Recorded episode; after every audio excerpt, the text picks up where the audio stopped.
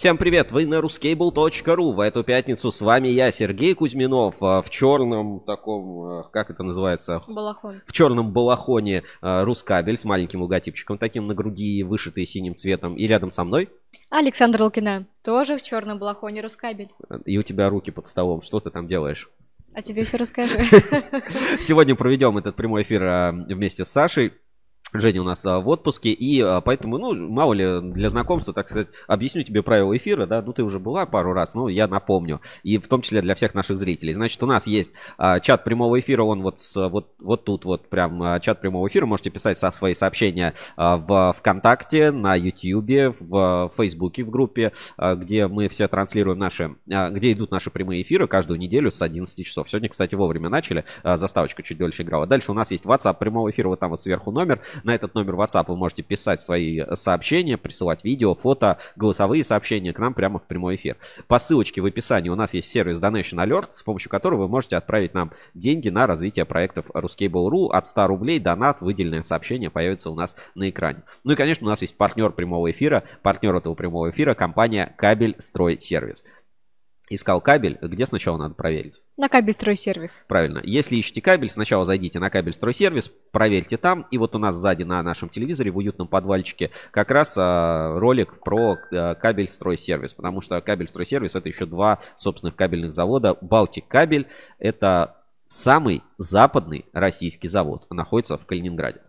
А, ну, вот такая вот история. Сегодня много о чем поговорим. А, конечно, основная тема, ну, то, на что мы ждем, так сказать, немножечко хайпануть или рассказать, это та самая громкая история про 133 миллиона и иск ОКЗ к Росстандарту, который завершился неудачей а, ОКЗ. И сегодня вот в прямом эфире Анатолий Устинов примерно в час дня у нас появится по зуму должен подключиться, поэтому до этого момента мы э, все рубрики пройдем, а вот гость у нас будет примерно в час дня. Э, напишите в чат трансляции, хорошо ли нас видно, слышно, там есть ли звук, картинка и так далее, и мы тогда, собственно, погоним по новостям, а я пока по традиции. Саша, неделя какая для тебя получилась? Что тебе больше всего запомнилось? Какие новости, события или на что ты больше всего обратил внимание?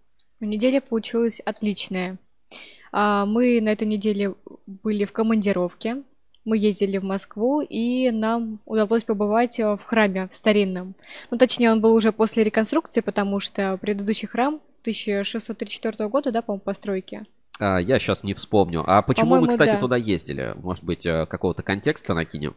Ну, мы ставили финальную точку в истории про легенды кабельного бизнеса. Герда. Э, мы шли по следам Герды, и вот Все верно. весь год, ну то есть весь этот год мы шли по следам Герды, а, были в Армавире, были в Пролетарске, в куче других мест, и а, вот финальной, так сказать, точкой нашего путешествия был вот странное, да, вроде место, э, как это связано там с кабельной промышленностью, с кабельным бизнесом. Мы приехали в Подмосковье, не буду пока говорить где, раскрывать все карты, и действительно посетили старинный-старинный восстановленный храм, деревянный, там 1600 а, каких-то... 34 год, по-моему. 1634 года. И э, о том, как это связано с Гердой, почему мы закончили свое, так сказать, путешествие и хождение по следам Герды, вы сможете скоро узнать. И, кстати, э, я смотрю просто по просмотрам, не все еще, далеко не все посмотрели э, вторую часть нашего большого спецпроекта по следам Герды про Кубань Кабель. Обязательно посмотрите, там есть вот мои любимые моменты это линия оптическая на втором этаже, которая стоит вот не пришей рукав, что называется, э, гофра рукав. И там еще э, вот есть классный момент, и в фильм это не попало, как я дроном бьюсь в стекло, он падает, разбивается. В фильме этого нет, но сами съемки просто обалденные, можете, можете посмотреть. И, ну, в целом предприятие на самом деле очень интересно, это вот вторая часть. Вас еще ждет большое путешествие по Камышмашу, это и вот и наши, так сказать, тоже поездки. Прикинь, весь год, да, то есть из 42 там в минус. И 21 и 22 Да, да, да. И, и два, два года, ну то есть вот пройти по следам Герды заняло практически, ну ладно, ну не два года, ну ладно, два года, будем, будем так сказать, год-то поменялся календарный. Куча просто поездок, куча путешествий было лето, когда там в самых коротких шортиках тебе просто жарко, да, и до момента, что вчера, ну, я реально приколел немножко, мне прям было а я очень... немножко, я прям ножка. Ну, мне было реально очень холодно. Да, побывали в разных климатах. Вот, э, вот такая вот история. Значит, по следам Герда я смотрю, Сергей э, Гулков подключился, пишет «Холосо». Я пишу «Нормально». В общем, э, сегодня будет много тем. И на самом деле неделя получилась интересная. Пока еще, знаешь, не начались вот эти спам новостей компании, ну вот какие-то такие инфоповоды мелкие. И есть какие-то фундаментальные вещи, которые я хотел бы в сегодняшнем эфире обсудить. Это в первую очередь ситуация вокруг ну, понятно, УКЗ Росстандарт. Угу. Второе, это промышленные технологии рециклинга металлов. Помнишь, э, в 2000, ну, в прошлом году на нефтегазе как раз вот мы встретили Юрия Поченкова, увидели все это промышленные технологии рециклинга металлов, и об этой истории как бы громко рассказывали. Да, помню. Вот, а к нам присоединяется Джонни Джейн, это же э, Женя Амелехина, и пишет, хорошо видно и слышно, привет с домашнего дивана. Ну привет. вот, отдыхай, да, Женя, э, отдыхай, хорошего тебе отдыха. Вот. И казал, ну, тогда было не совсем понятно, вроде бы на словах что-то объяснили, а вот сейчас, вот в 2022 году, э, ситуация вокруг этого промышленной технологии рециклинга металлов, Роската и Севкабеля, она, в принципе, разрешилась, и теперь можно посмотреть, знаешь, как немножко в ретроспективу и э, увидеть то, что, может быть, мы раньше не увидели не заметили. Так, а дальше, что еще сегодня обсудим? Обсудим, в принципе, цены на медь и цены на сырье. А, если вот на этой неделе Максим Третьяков писал про а, свинцовый удар, или как там свинцов... По-моему, По-моему, да, тоже свинцовый удар, то было еще много аналитики, связанной с медью, с ценами на медь, с добычей меди. И это тоже сегодня обязательно в эфире обсудим, потому что там есть что обсудить, есть на что посмотреть. Это всегда актуальная тема. Да, всегда такая актуальная тема. Ну и заводы некоторые любят удивлять. Например, ехал Грека через реку и попал он на инкап даже такое было. Вот на кабельный завод Инкап, там в YouTube шоу снялся, проехал Грека через реку, обязательно посмотрим. И там у них такие худи, или как это, ну, тоже кофты а, розового цвета с а, таким, с надписью «Главное не слететь с катушек». В общем, вот такой сегодня получится эфир. Главное, дотерпите, досмотрите нас до часу дня, когда к нам а, должен присоединиться Анатолий Устинов, Орловский кабельный завод. Как раз поговорим, обсудим все эти темы по поводу ОКЗ, Росстандарта, ИСКа, вообще, а, что будет дальше делать компания, как а, будут развиваться все эти закупки и все остальное. Вот, в общем, мы эту тему затронем в час дня. А вот сейчас, кстати, смотрю в чат АЭК, наш эфирчик тоже поступил. Очень приятно, что обсуждаете, так сказать, распространяйте информацию, помогайте. Телеграм классная штука, поэтому кто еще не подписался на телеграм-канал АЭК и Рускабелевский наши телеграм-каналы, обязательно подписывайтесь. Сегодня будет интересно. Ну что, не будем далеко тянуть резину, кто-то уже подключается, я смотрю, э, эфир идет, звук есть, с домашнего дивана нас видно и слышно, поэтому... Ой, поэтому, я думаю, начнем, да, не будем не будем. Ну, тянуть. давай, да. Давай а, начнем. начнем по традиции с нашей а, первой рубрики. Так, наша первая рубрика «Главные новости недели». Главные новости недели.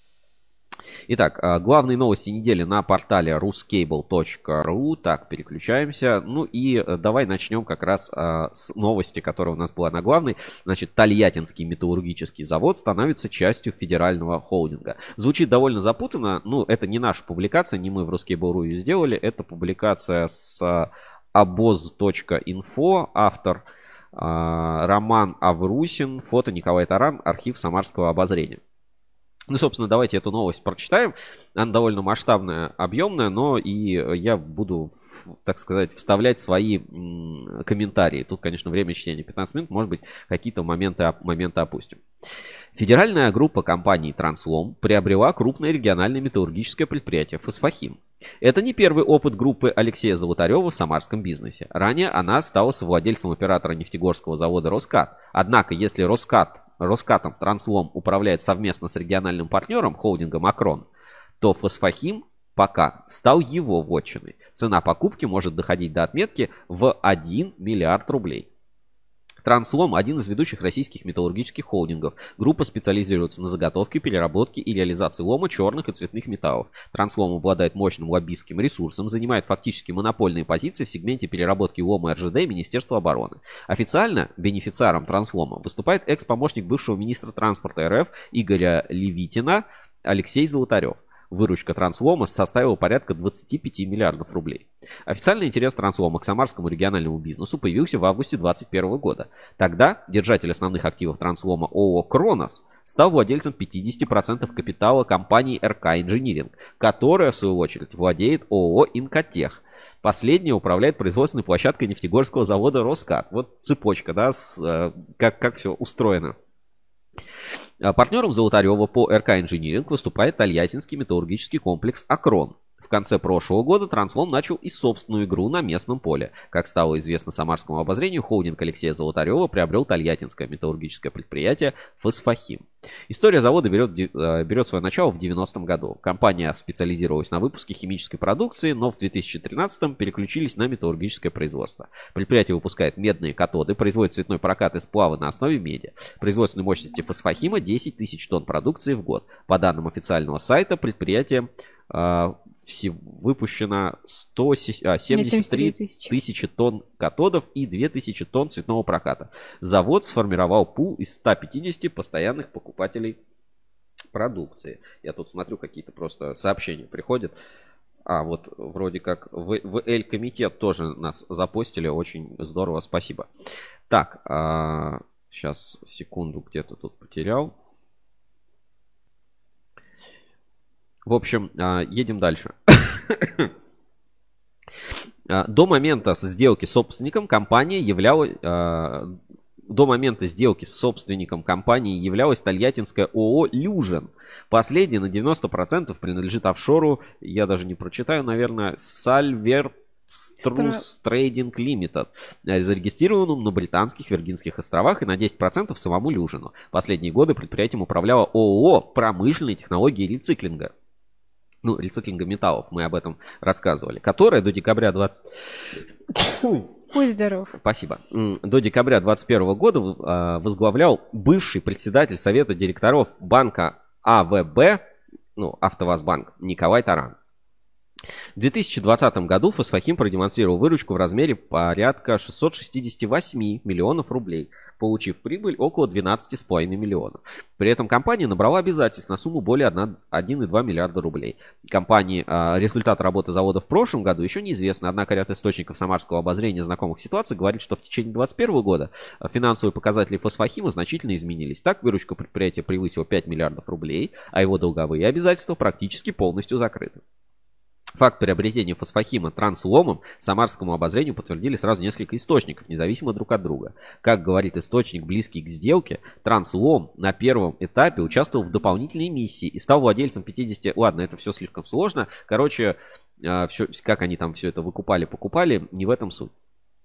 Дальше. Николай Таран подтвердил самарскому обозрению, что промтехрециклинг больше не управляет фосфохимом. По его словам, это связано со сменой собственников тольяттинского предприятия «Фосфохим». Сейчас на 100% принадлежит ООО «Кронус». Новым а, руководителем предприятия назначен бывший директор завода «Микропровод» Константин Инжуватов. А, наш уход от управления фосфохимом произошел добровольно и по обоюдному согласию с новыми собственниками завода, пояснил, пояснил Николай Таран. От более подробных комментариев он отказался. Сумма сделки не раскрывается. Источник, знакомый с положением дела на предприятии, предположил, что она могла доходить до отметки в 1 миллиард рублей. По другой информации, она состояла из двух частей. Часть была направлена в эмиссию фосфохима, а часть пошла на расчеты с бывшими собственниками. Зачем фосфохим транслому, пока э, сказать сложно, пока однозначно сказать сложно. Не исключено, что группа Алексея Золотарева намерена выстраивать производственный холдинг замкнутого цикла. Возможно, он будет развиваться в рамках созданного консорциума промышленной технологии рециклинга металлов. Помимо транслома и фосфохима в него вошли Подольскабель, Ниисев кабель и ПТ-сервис. Это, кстати, очень важно. Это тон, тонкий момент. Сейчас попробуем всю эту схему разобрать. На момент создания участники консорциума фактически не были связаны между собой. Соглашение подразумевало установку постоянного цикла движения материалов, который позволит из отходов различного вида сырья, в первую очередь меди и черных металлов, получать готовую кабельную продукцию. Каждому участнику консорциума отводилась в нем своя роль. Как заявлял СМИ весной 2021 года, нам заявлял, а, председатель консорциума промышленной технологии рециклинга металлов Юрий Поченков, Транслом, который имеет большие компетенции в области сбора и утилизации всех видов лома, занимается сбором и переработкой металлов. Компания перерабатывает практически все виды ломов. Медь, латунь, вольфрам, а также занимается сбором черного лома, например, труб, вагонов, рельсов. Все, что вышло из употребления, потеряло свои функции. Затем лом передается в компанию Фосфохим, которая осуществляет полную переработку меди и производит медные катоды. Компания активно развивается, и мы планируем нарастить производственные мощности в два раза в следующем году. Из катодов изготавливается медная катанка, далее катанка поступает на производственную площадку Подольскабель, где изготавливают необходимый ассортимент кабельной продукции. Это может быть нефтепогружной, силовой, монтажный и другие виды кабеля. В рамках консорциума каждая компания осуществляет полностью самостоятельную деятельность и извлекает из этого сотрудничества собственную выгоду и прибыль. Ну, э, вот это прям из видео, которое есть у нас на канале. Мы как раз записывали а, Юрия Поченкова на выставке «Нефтегаз». Можно предположить с определенной долей уверенности, что Транслом пойдет дальше и попытается трансформировать промышленные технологии рециклинга металлов в подконтрольный ему вертикально интегрированный холдинг. Изменения в структуре собственников других участников консорциума пока не зафиксировано. В Трансломе на момент подготовки номера э, на запрос Самарскому обозрению не ответили. Отраслевые аналитики связывают покупку Трансломом фосфохима с созданием группой отдельного холдинга. Ну, тут еще считают, что, конечно, там с денег, денег никаких не было, что просто вот, ну, как-то там договорились, никто никому никаких денег, там, миллиардов рублей не выплачивал за предприятие, вот а, так предполагает а, там инвестор. Значит, Это цепочка. Да, а, данная сделка, видимо, осуществлена в рамках создания нового кабельного консорциума, о котором было объявлено в мае. Пока юридически это объединение независимых предприятий, но по сути уже вертикально интегрированный холдинг. Транслом специализируется на переработке цветных металлов и занимает шестое место среди крупнейших поставщиков медно-латунной группы. Фосфохим э, специализируется на получении катодной меди с содержанием металла 99%. В итоге из медного вторсырья будет получаться производство готового кабеля в других компаниях консорциума. И здесь вот такая есть э, пометка дополнительно. Ушел на, э, учитывая специфику сделки, скорее всего, она носила безденежный характер. Дальше. Ушел на заслуженный отдых. Смена владельцев фосфохима фактически завершает бизнес-карьеру хорошо известного в самарской бизнес-сообществе предпринимателя Николая Тарана. И не только в Самарском.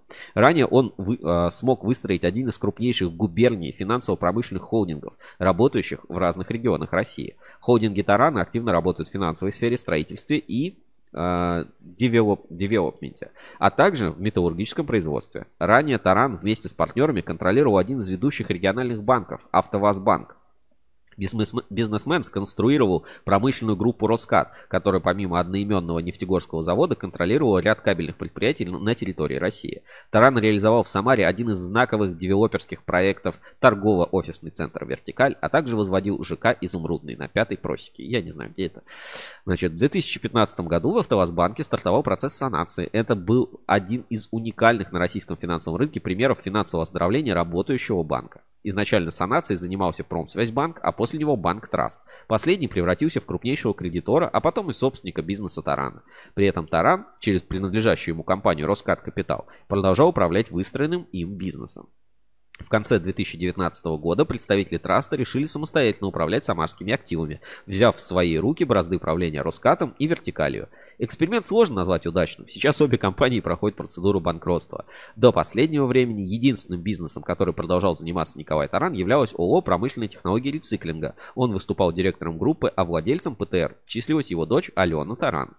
Ранее компания занималась строительством ЖК «Изумрудный», а после реализации проекта переключилась на управление фосфохимом. После смены собственников предприятия и расторжения договора с промтехрециклингом, Таран покинул пост директора компании по данным системы Spark Interfax. В декабре прошлого года новым директором стал Алексей Кофтон. Сам Николай Таран подтвердил, что больше не владеет каким-либо бизнесом и не занимает руководящих должностей. И тут цитата. «Сейчас я являюсь обычным пенсионером. Надо уходить вовремя философски сообщил самарскому обозрению Николай Таран. Вот такая вот публикация. Главные новости недели. Ну что, давай э, попробуем разобраться в этой всей непростой, непростой ситуации. Во-первых, веришь ли ты, что человек вот так вот, э, который делал такую супер карьеру, строил холдинги и прочее, просто отправился на пенсию? Ну, скорее всего, нет. Скорее, скорее всего, нет. А, Сергей Гулков пишет, прям а, как Назарбаев прям. Вот мне тоже, честно говоря, не сильно верится, что Николай Таран как бы официально, ну или вообще а, перестал быть владельцем Роската или, ну, то, что он перестал быть владельцем Роската, это как бы понятно. То, что он, знаешь, завершил, завершил свою ушел. карьеру, да, и да. стал как бы обычным пенсионером на отдыхе. Я прям представляю, да, там в пятерочку с утра ехать за дешевыми огурцами. Конечно, ну, мне эта ситуация видится иначе, и кажется, что в данном случае Николай Таран будет, э, ну, как вот, прям как Назарбаев, прям такой, э, где- где-то там все равно управлять, консультировать, что-то делать и, возможно, получать какие-то выгоды, но это вот чисто мои предположения. Э, что самое важное в этой новости? На самом деле, э, мне кажется, что вот вся эта ситуация, смотри, был э, холдинг один, ну, холдингов много было в свое время, но вот на какой-то момент времени был один холдинг, ХК, Потом, э, ну вот такой с медиа там связан. Потом вот возник Акрон, и Акрон стал покупать кабельные активы. Сейчас есть ХК и Акрон. Они уже вот, наверное, там плюс-минус где-то где рядом. И получается Таран, который, ну, по какой-то причине потерял часть своих активов там с Роскатом, он сейчас строит новый кабельный холдинг. И мне, ну, до сих пор удивительно, значит, что в этой бизнесе, в этой сфере есть э, деньги, есть интерес, потому что иначе люди бы, ну, правда, там, ЖК строили бы, что-то еще. Mm-hmm. Поэтому для меня это хороший инвестиционный сигнал. Во-первых, что такие опытные люди, как Николай Таран, там вся его, скорее всего, команда, Юрий Поченков, да, бывший директор Роската, э, все они строят что-то такое новое, кабельное, и это может быть вертикально интегрированный кабельный холдинг, э, например, ну, типа Акрона mm-hmm. или там ХК, ну, просто у ХК, у ГМК еще добывает медь. И э, это серьезная, знаешь, такая заявочка, заявочка, заявочка да. да, на победу. Поэтому мне, конечно, не верится, что можно просто так уйти на покой, потому что покой нам только снится. Можно, конечно, знаешь, отдохнуть, там официально не работать директором, но мне кажется, что мы Николая Тарана еще много где увидим, услышим, или, ну, по крайней мере, компании и вот эти промышленные технологии рециклинга металлов еще не раз выстрелят и будут нас э, удивлять, развивать и так далее. Э, ну, вот такая тема. Я считаю, что это очень важный материал. Написано, конечно, вот этим вот изоповым языком. Там одна компания купила другую компанию, третья компания купила четвертую компанию. Это, ну, безусловно, важно, да, там юридические какие-то моменты. Но суть, наверное, такая, ну, правильное предположение, что промышленные технологии рециклинга металла строят новый кабельный холдинг, вертикально интегрированный на рынке, в котором сейчас входит э, завод там Подольск кабель, э, Ниисев кабель, Фосфахим, Транслом, и ПТ-сервис. Все, ну как бы все понятно, ну как бы цепоч, цепочка сложилась. Она и тогда была понятна, а сейчас просто вот а, произошла какая-то а, смена там собственников, смена руководителей, но по сути, по сути, мне кажется, это ничего не меняет, только а, добавляет ясности, что теперь фосфахим это часть транслома, а потом транслом оптом, не знаю, и под ПТР сервис там купил, потом еще что-то, и или наоборот не будет ничего покупать. Поэтому будем смотреть за этой ситуацией. В целом, э, конечно, безусловно, удачи, успехов в реализации таких проектов у нас на кабельном рынке. Мне будет минимум интересно за этим всем наблюдать, надеюсь, вам тоже. И продукцию э, холдинга промышленной технологии рециклинга металлов хочется уже увидеть на рынке. Может быть, она действительно будет более выгодной и интересной. В частности, для нефтепогружного вот этого сегмента, для нефтепогружного кабеля. Будем смотреть, будем наблюдать. Так, комментарий. А, давайте ссылочку на эту историю я отправлю в чат трансляции. Если кто-то не читал, обязательно прочитайте. Так, сейчас отправляем в чат.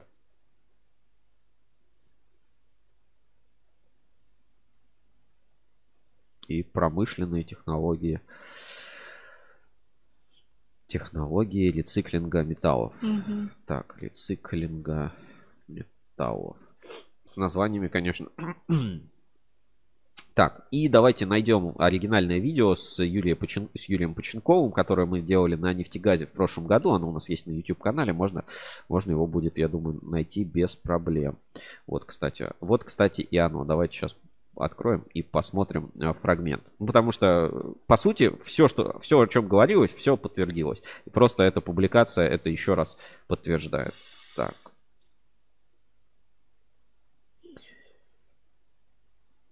интервью, которое дал нам Юрий э, Поченков на выставке «Нефтегаз» в апреле 2000, ну, в апреле прошлого года. Давайте посмотрим. Э, добрый день, коллеги. Сегодня хотел э, рассказать о значимом событии. Сегодня принято решение о создании консорциума. Консорциум называется «Промышленные технологии рециклинга металлов». В данный консорциум вошли следующие компании. Компания «Транслом», компания «Подольск кабель», компания «Фосфохим», компания «ПТР Сервис» и э, компания на сегодняшний момент э, осуществляющая весь научный потенциал НИИСЕВ кабель. Цель консорциума, который мы создали, это э, на сегодняшний момент самая актуальная тема. Это экология. То, что происходит сейчас с планетой, то, что происходит, наверное, в нашей стране, нас беспокоит очень сильно, и мы озаботились этой проблемой. И э, одной из самых важных проблем считаем вторичную жизнь э, сырья, которая там у нас находится фактически под ногами. Вот и EGS повесточка мы сразу здесь. достаточные компетенции в переработке металлов. Ну, наша специфика, и это опытные кадры, опытные специалисты и опытные э, на сегодняшний момент, наверное, опыт, полученный в результате тех технологических процессов, которые у нас есть, опыт переработки меди. На сегодняшний момент имеющийся опыт переработки, да, в первую очередь, наверное, медисодержащего сырья в готовую продукцию расширить до определенных, наверное, целей и задач. То есть на сегодняшний момент, если смотреть э, консорциум, это составляет из себя такую вертикально интегрированную структуру.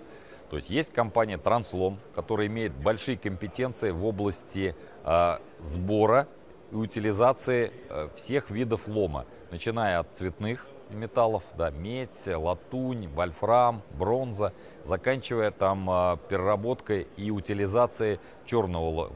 Это там в том числе трубы НКТ, которые выходят, это вагоны, это рельсы, это все изделия, которые, собственно говоря, на сегодняшний момент уже вышли из употребления.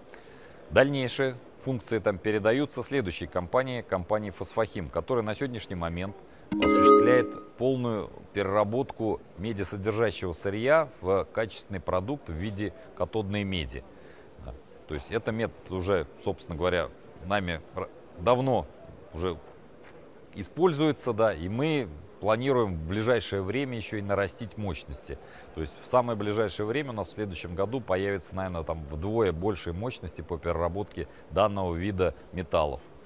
В дальнейшем данная продукция поступает а, на производственную площадку Подольск кабеля, да, и уже из той меди, в данном случае из катанки, да, уже получаем необходимые текущий момент э, виды кабельной продукции. То есть это будет там нефтепогружной кабель, это будут там различные виды силового кабеля, монтажного кабеля управления и прочего. То есть в настоящий момент э, наш консорциум э, открыт к диалогу, к общению. И вот буквально в ближайшее время мы точно так же хотели пригласить еще ряд новых компаний туда, как производителей, так, собственно говоря, и поставщиков. Но пока вот новых компаний не видно, да. материалов в том числе новых материалов для кабельной продукции. Это и пластикаты, это и бронелента, это в том числе и, наверное, даже не только, наверное, хотел отметить именно поставщиков материалов, а в том числе и поставщиков технологий, вот так скажем. Да. Поэтому э, цель консорциума окончательная, да, то есть э, установить некий такой постоянный э, цикл движения, который позволит из отходов различного вида сырья, меди, в первую очередь, наверное, черных металлов, получить готовую продукцию, необходимую нашей промышленности, ну, конечным заказчикам, не только промышленности, но это, в принципе, конечно.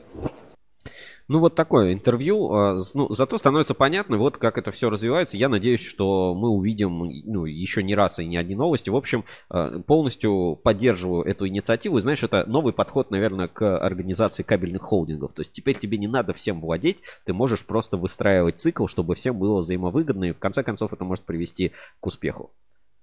Ну, понимаешь, да, типа вот зачем мне готовить обед, а, не работаю. Если ты можешь приготовить, и мне тоже принести, да? Логично. Ну, вот как бы, ну, тип, типа того. В общем, обязательно почитайте новости, если пропустили. Ждем также комментарии на форуме, если есть какая-то дополнительная информация, кто еще собирается вступить в этот консорциум или какие-то переговоры, может быть, ведутся. Это все обязательно, в обязательном порядке нам сообщите в формате инсайда. Так, а, поехали дальше по новостям. Что у нас сегодня еще? А, вот пока мы сидели здесь, а, ну, шел, прямой эфир, в телеграм-канале, получается, Ассоциация Электрокабель, да, а, в чате, в чате телеграм-канала АЭК, сейчас я открою этот чат, Просто у меня эта новость тоже была заготовлена, я хотел ее прочитать, но отмечу тогда, ну, как комьюнити, да, что ли, определенно. Давайте посмотрим. Значит, в чате АЭК Наталья Грязнова, она из компании ETM, ну, это я, значит, э, прислала ссылку. Усманов назвал металл, который станет новым золотом. И, э, ну, продолжим, да, значит, тему, которая у нас большая есть, значит, Наталья Анисимова 19 января 2022 года. К 2040 году спрос на медь вырастет в 2,7 раза. Этот металл будет иметь решающее значение для технологий возобновляемой энергетики, пишет Усманов. Медь будет играть, важную роль в глобальной энергетической системе, говорится в колонке основателя группы USM. В нее входит компания «Удаканская медь» Алишера Усманова на сайте Всемирного экономического форума ВЭФ. Медь часто называют новым золотом, новой нефтью или даже металлом будущего из-за ее незаменимой роли в низкоуглеродной экономике и высокотехнологичных отраслях, пишет он. В статье Усманов привел данные Международного энергетического агентства, согласно которым к 2040 году среди минералов и металлов, используемых в экологически чистых энергетических технологиях, будет доминировать спрос на медь, никель, графит. К этому времени спрос на медь вырастет в 2,7 раза по сравнению с 2020 годом. Этот металл также будет иметь решающее значение для технологий возобновляемой энергетики, пишет Усманов.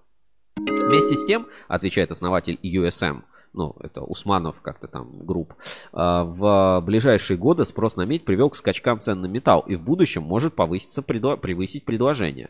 Чтобы избежать дефицита меди, нужно инвестировать в геологоразведку и новые проекты, а также разрабатывать технологии для увеличения добычи и производительности, считает он.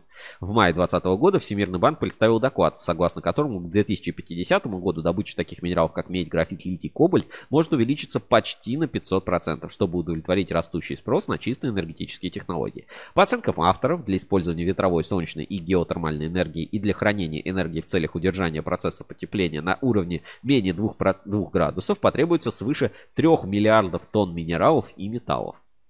К 2020 году медь, которая используется во всех отраслях, начиная от энергетики и заканчивая строительством, выросла в цене более чем на 22%, обращали внимание аналитики Goldman Sachs. Подъем а, стоимости металла вызван перебоями в поставках из-за карантинных мер и быстрым восстановлением спроса со стороны Китая.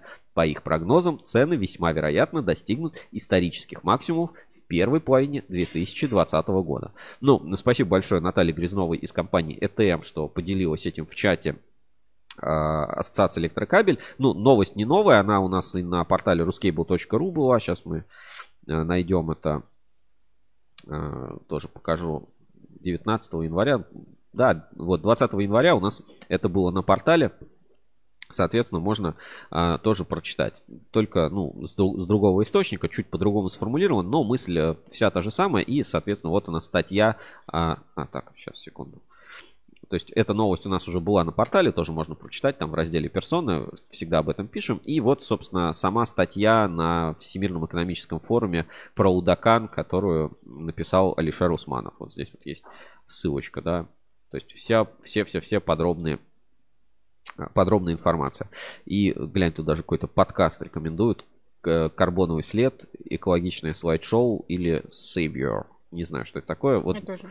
Была бы Женя сказала, да? Да. Ах, ах как. Ладно. В общем, а, действительно, такая тема с медиа все не, все не так просто, но говорит, в 2050 году, да, вот Усманов, в 2050 году спрос вырастет в два с половиной раза, или там в 2040, ну, не, не так важно. Значит ли это, что вот прям все, медь в два раза подорожает? Как да, конечно. А нифига. И поэтому я предлагаю здесь почитать еще один материал, который вышел очень у нас а, вовремя, можно сказать, по этой тематике, формирует такую нефти, как это, медную неделю. Значит, а, давайте покажу на экране. Э, доклад, ну или обзор называется «Российская добыча меди 30 лет. Спецобзор Вестника золотопромышленника». Есть такой сайт или журнал Вестник золотопромыш... золотопромышленника. И давайте, собственно, почитаем тогда в оригинале этот материал, который вышел. У нас есть анонс на портале Русский Бору. Ссылочку я на него сейчас отправлю в чат трансляции, потому что тоже не пропустите. И это как раз э, важный доклад, который можно посмотреть. Значит, про добычу меди. Про добычу и переработку меди. Ах, описался. Ладно. Так, э, давайте, пос, давайте посмотрим весь этот доклад. Так. Э, российская добыча меди 30 лет. Автор Александр Якубчук специально для Вестника золотопромышленника. Россия уже несколько лет производит более 1 миллиона тонн меди, добывая металл из недр и техногенных месторождений, попутно извлекая золото, никель, молибден, серебро и ряд других металлов. При таком положительном тренде, однако, страна еще не восстановила свои позиции относительно мирового рейтинга 1991 года из-за более быстрого роста общемирового производства. В 2020 году Россия третий год подряд произвела более 1 миллиона тонн рафинированной меди включая 21,9% из вторичного сырья. Добыча из недр техногенных месторождений составила 11, э, ну, 1, 1, 145 миллионов тонн. Миллиард 145 миллионов угу. тонн, превысив количество рафинированной меди, что является нормой в среднем по миру и говорит о начале о начале оздоровления российской медиадобывающей промышленности. Такое соотношение последний раз наблюдалось в 91-94 годах, после чего количество добытой меди на протяжении 26 лет было меньше общего количества рафинированной за счет высокой доли вторичного производства. Ну, то есть постоянно лом используют, а, а добывают меньше. При добыче меди попутно извлекаются золото, молибден, а, никель, серебро и ряд других металлов. Если сравнить российскую золото и медно-добывающую промышленность по ценам конца 2021 года, то все золото, произведенное за год, стоило около 18 миллиардов долларов, так как совокупная стоимость произведенной меди была бы менее 10 миллиардов долларов. Однако распределяется это почти вдвое меньшая сумма среди гораздо меньшего количества участников. Если золото из недр извлекали 577 компаний, то добычу меди ведут всего 10 компаний из 48 месторождений. Еще 8 полностью теряют медь при добыче. Производство рафинированной меди в 2020 году осуществляло три крупных компании. Норникель 40% меди, УГМК 41% меди и Русская медная компания 19%. Два предприятия Быстринская и Геотехнология экспортировали концентрат. Добыча меди с 91 по 20 год.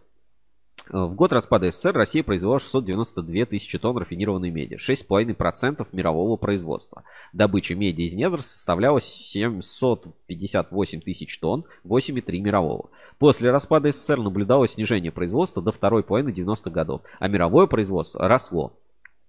Ну, собственно, здесь на графике видно, что как Россия работала с вторичной медью. Ну, вот вторичка с 2000-х годов прям у нас хорошо росла. Ну, да. Россия первичная рафинированная медь с 2000 по 2020 выросла незначительно, в то время как в мире добыча рафинированной меди выросла сильнее.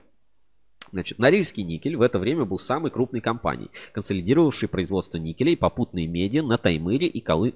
и Кольском полуострове еще в последние годы существования СССР. В 90-е Норникель обеспечивал около 65% российского производства меди. Остальное добывали многочисленные независимые рудники, преимущественно на Урале. К настоящему времени доля Норникеля составляет около 40%.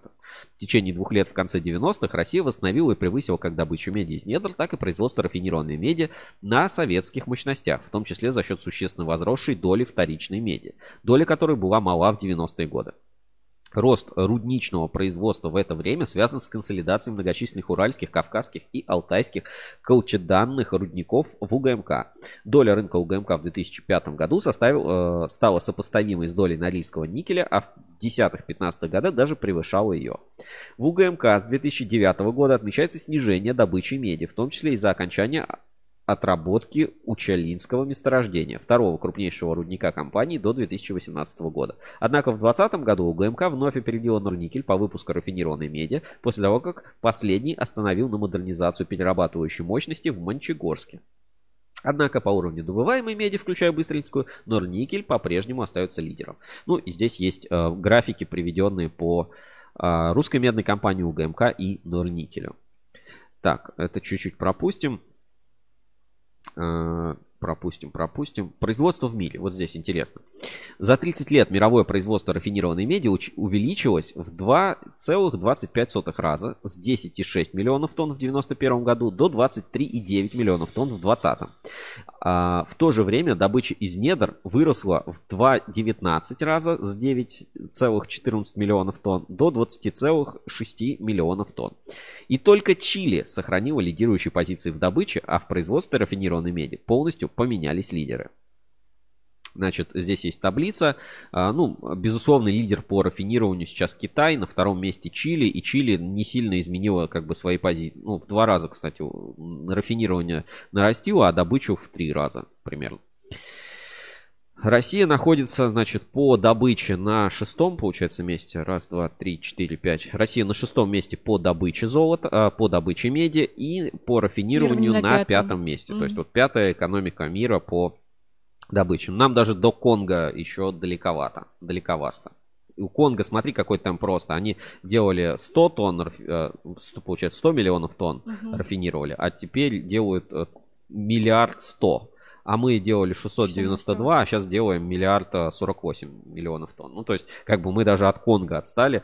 Удивительно, что, смотри, Япония по добыче была там в последних местах, ну, смешные там 12,4 миллионов тонн добывали в 91 году. В 2000 году Япония вообще ничего не добывает. Видишь, вообще у нее ничего нет. Но по уровню рафинирования, то есть по количеству, сколько они там выплавляют этой меди, да, чистой, Япония занимает третье место в мире после, соответственно, Чили и Китая. Удивительно, да, казалось бы. А, в общем, здесь достаточно занимательная вот эта большая аналитика. И давай перейдем, собственно, к будущему, к аналитике ближайшего будущего. Значит, ближайшее будущее – Мир перестраивается на экологически чистую энергосберегающую экономику на фоне пандемии COVID-19. Европейские города переходят на электромобили. Как ни странно, эти новые условия потребуют больше цветных металлов и в частности меди. Продолжая тенденции, наметившиеся в России с 2017 года, страна может довольно быстро, в течение 5-7 лет, увеличить примерно на 70% добычу меди из рудников только за счет трех проектов. На этом фоне добыча меди из уральских каучеданных месторождений будет снижаться. Прежде всего, увеличение возможно за счет строящихся рудника, рудника с капитальными затратами 2,8 миллиардов долларов на Удаканском месторождении медистых песчаников Забайкалья, что еще раз изменит структуру российской добычи, добавив в нее новый тип месторождений. Рудник планируется запустить в 2022 году, то есть через 73 года после открытия Удакана в рамках первой фазы Удаканская медь ожидает производства 120 тысяч тонн меди в год, что составит около 10% текущего российского производства. При выходе на полную мощность ожидается выпуск 360 тысяч тонн меди в год. Если это произойдет, то Удакан станет крупнейшим медным рудником России. На очереди также запуск добычи меди и попутного золота из э, порфировых месторождений Маумыж РМК на Сихоте-Алине и Песчанка, баимский проект Каз Minerals на Чукотке. РМК планирует запустить Маумышский рудник в 2023 году с объемом переработки 90 миллионов тонн руды в год и производства свыше 250 тысяч тонн меди при инвестициях около 3,3 миллиардов долларов. То есть потратят больше, а добывать будут меньше. А, начиная с 26 года Kaz Minerals планирует производить 320 тысяч тонн меди и 540 тысяч унций золота в год на проекте Баимка при капитальных затратах 8 миллиардов долларов. То есть меди, ну, все равно меди достаточно много. Если там 120 тысяч тонн, то есть соизмеримо. Но инвестиции в проект, э, вот Удакан самые маленькие инвестиции, но при этом самая высокая производительность. Ну, да. ну, то есть как бы цена. А, дополнительно, возможно, а, дополнительное увеличение возможно в случае запуска производства на сульфидно-никелевых месторождениях Таймыра, Норникеля, Русская Платина, Тувы, Аксук, Интергео и ряда других. Однако все они потребуют стабильно высоких цен на медь и попутные металлы, а также решения инфраструктурных проблем. А, статью, собственно, опубликовал Александр Сергеевич Якубчук. Опыт работы 40 лет, кандидат геолога минералогических наук МГУ и так далее. Здесь несколько личных проектов, несколько личных открытий месторождений и так далее. Опытный значит, человек в этой отрасли. Ну вот и здесь есть карта того, как выглядит структура добычи меди. В общем, а, какие выводы я бы сделал из этой истории относительно как раз добычи, предсказаний там, а, там Усманова и всех-всех-всех остальных. Мне, конечно, а, кажется, что, безусловно, ну, справедливо говорить о том, что потребность меди растет. Чем более технологичной становится зеленая экономика, тем более тем больше меди требуется. С этим как бы не поспорим. Но относительно того, что рост цен на медь будет кратным, а, потому что будет дефицит, ну, исходя хотя бы из этой аналитики, там в ближайшие 5 лет ну там 360 Каз Minerals, там 360 тысяч тонн, этот э, Норильский никель там сколько-то себе увеличит э, добычу и сколько там еще Выше. Вот давай, давай просто посчитаем, да. Значит, Удаканская медь при выходе на полную мощность 360 тысяч да. тонн. 360 тысяч тонн. А, значит, 320 а, тысяч тонн Каз Minerals к 26 году. И получается РМК, Маумышский рудник 250 тысяч тонн. Подожди, а там миллионы тонн были? Что-то я с... запутался с цифрами. Так, это тысячи тонн таблица производства меди. Не, другая, не а, ну правильно, да, миллионы. Ну, получается, что суммарно, смотри, получается 320 плюс 360 это 600, а, 680 и еще 250. Ну, то есть, пример, ну, почти в два раза там за ближайшие 5 лет, э, ну, 26 год это вообще там через, ну, через 4 года. Ну, Ну то есть, да, в два близко. раза а, объем производства первичной меди в России, вот объем, может вырасти. Ну, то есть, как бы, я не думаю, что цены будут прямо опережать этот рост и прям в два раза все подорожает. Ну, э, безусловно, будет дорожать, но не такими темпами, как, э, как это можно предсказать. С другой стороны, возможно, даже снижение. То есть, прикинь, целый рудник отработали, а куда эти 360 тысяч тонн меди деть? Найдутся Ну, куда. продать на экспорт в Китай, да. Ну, как бы там вариант есть, если спрос, если спрос есть. Я не уверен, что в России там те же кабельщики способны сформировать э, э, спрос на такой объем меди сейчас. То есть, э, ну, это, это маловероятно, маловероятный ход событий. Поэтому я бы относился к, ну, мировые цены на медь, скорее всего, действительно продолжат расти. Будут ли они расти там супер темпом? Это ж только в России планируют такие проекты, а еще в мире там Чили, небось, там всю, все перекопают сами себе и дополнительно тоже нарастят объемы. Поэтому ну, как бы я бы ставил, делал ставку, что будет расти, но вот постепенно. Постепенно, не супер резкими скачками, если, конечно, новых каких-то супер ковидов не случится. Так, а, продолжаем дальше тему. Сейчас посмотрю, что у нас. Значит, по сообщениям. Ну, по сообщениям вроде ничего нет. Так, спецобзор я вам ссылочку отправил. Давайте посмотрим по новостям. А, так, что-нибудь Ну вот, ш- что-нибудь повеселее, хотя тоже такая аналитическая новость. Я говорю, что неделя получилась прям полна каких-то данных, докладов и аналитики. Давайте а, посмотрим еще вот такую новость. Значит, а, Джонсон и Партнерс представили исследование состояния и развития магистральных волоконно-оптических линий в России. Не знаю, что это за агентство. Ну вот, аналитическая компания Джонсон и Партнерс. Partners.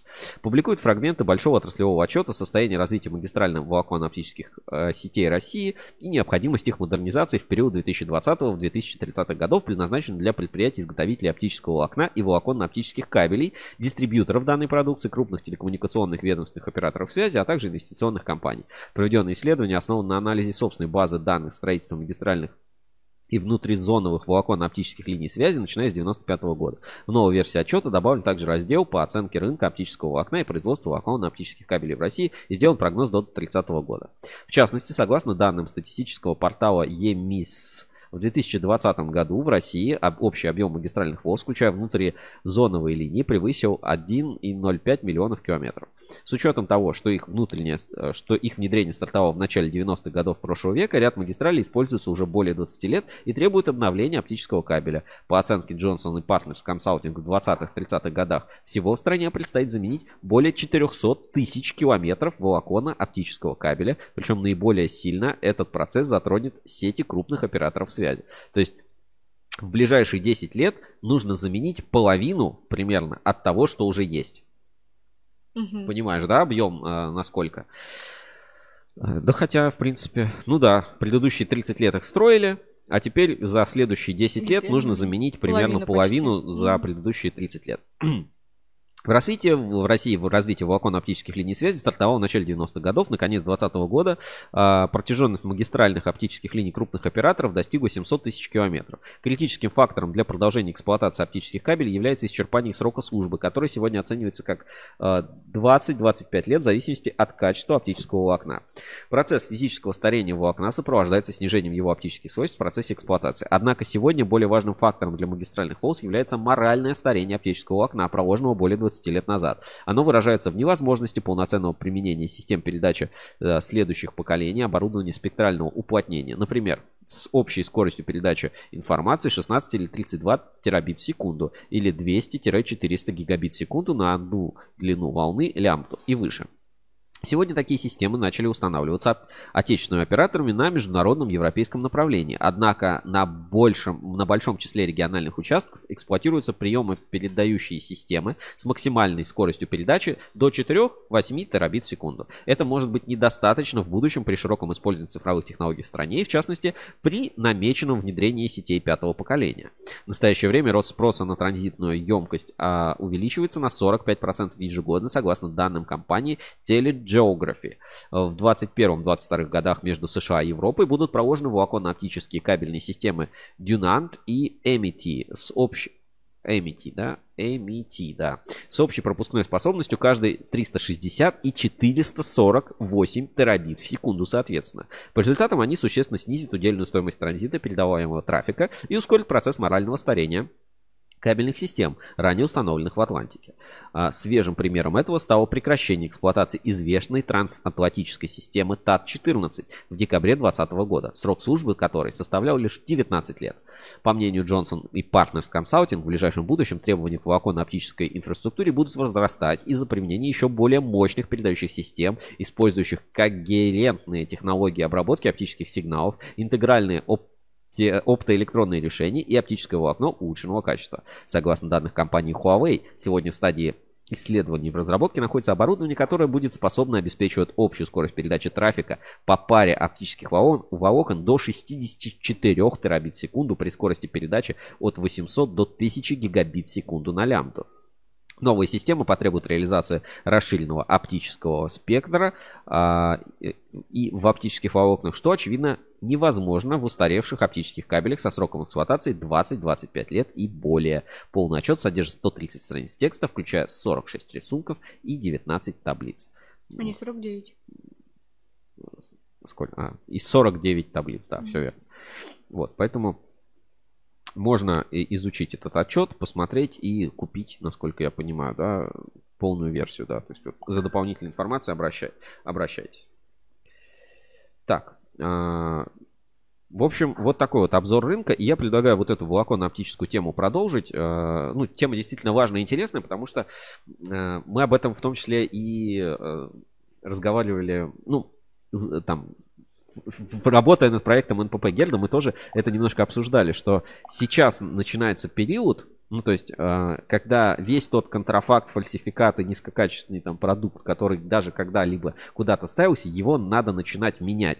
И э, люди теперь будут при следующей замене оценивать весь срок эксплуатации, а не только изначально входящую цену на продукт, который есть. То есть вот сейчас наступает, ну, как будто бы, я, это не инфа 100%, как будто бы наступает период рынка, э, когда качественный продукт может заменить все, что было сделано, когда надо было сделать максимально быстро и дешево. Поэтому я считаю, э, в оптике это ну, аналогичная ситуация, то есть действительно много устаревших линий, и слишком быстро прогрессируют все эти технологии стриминга даже сейчас, да, вот вы смотрите нас на YouTube, там э, Full HD качестве, мы транслируем там со скоростью, ну, около там 3 мегабит всего в секунду, это еще и кодеки позволяют все это сжимать, ну, то есть действительно мы живем в эпоху там супер быстрой передачи данных, и как там видеосвязь развивается, и сети пятого поколения, поэтому э, круто, э, и надо сейчас, наверное, инвестировать в оптическое волокно. Не уверен, что в России, потому что у нас все-таки от этого могут немножко отставать. И э, вот здесь важный, ну, как бы момент. Я сейчас предлагаю включить нашу рубрику Ruscable Translator, посмотреть небольшой ролик э, про в целом оптические волоконные линии, да, про передачу данных. Э, про то, как работают интернет-облака. И потом э, перейдем к такой, э, к веселой рубрике от завода Инкап. Посмотрим такое небольшое путешествие. Поэтому делаем небольшую паузу в главных новостях и выбираем Ruscable Translator.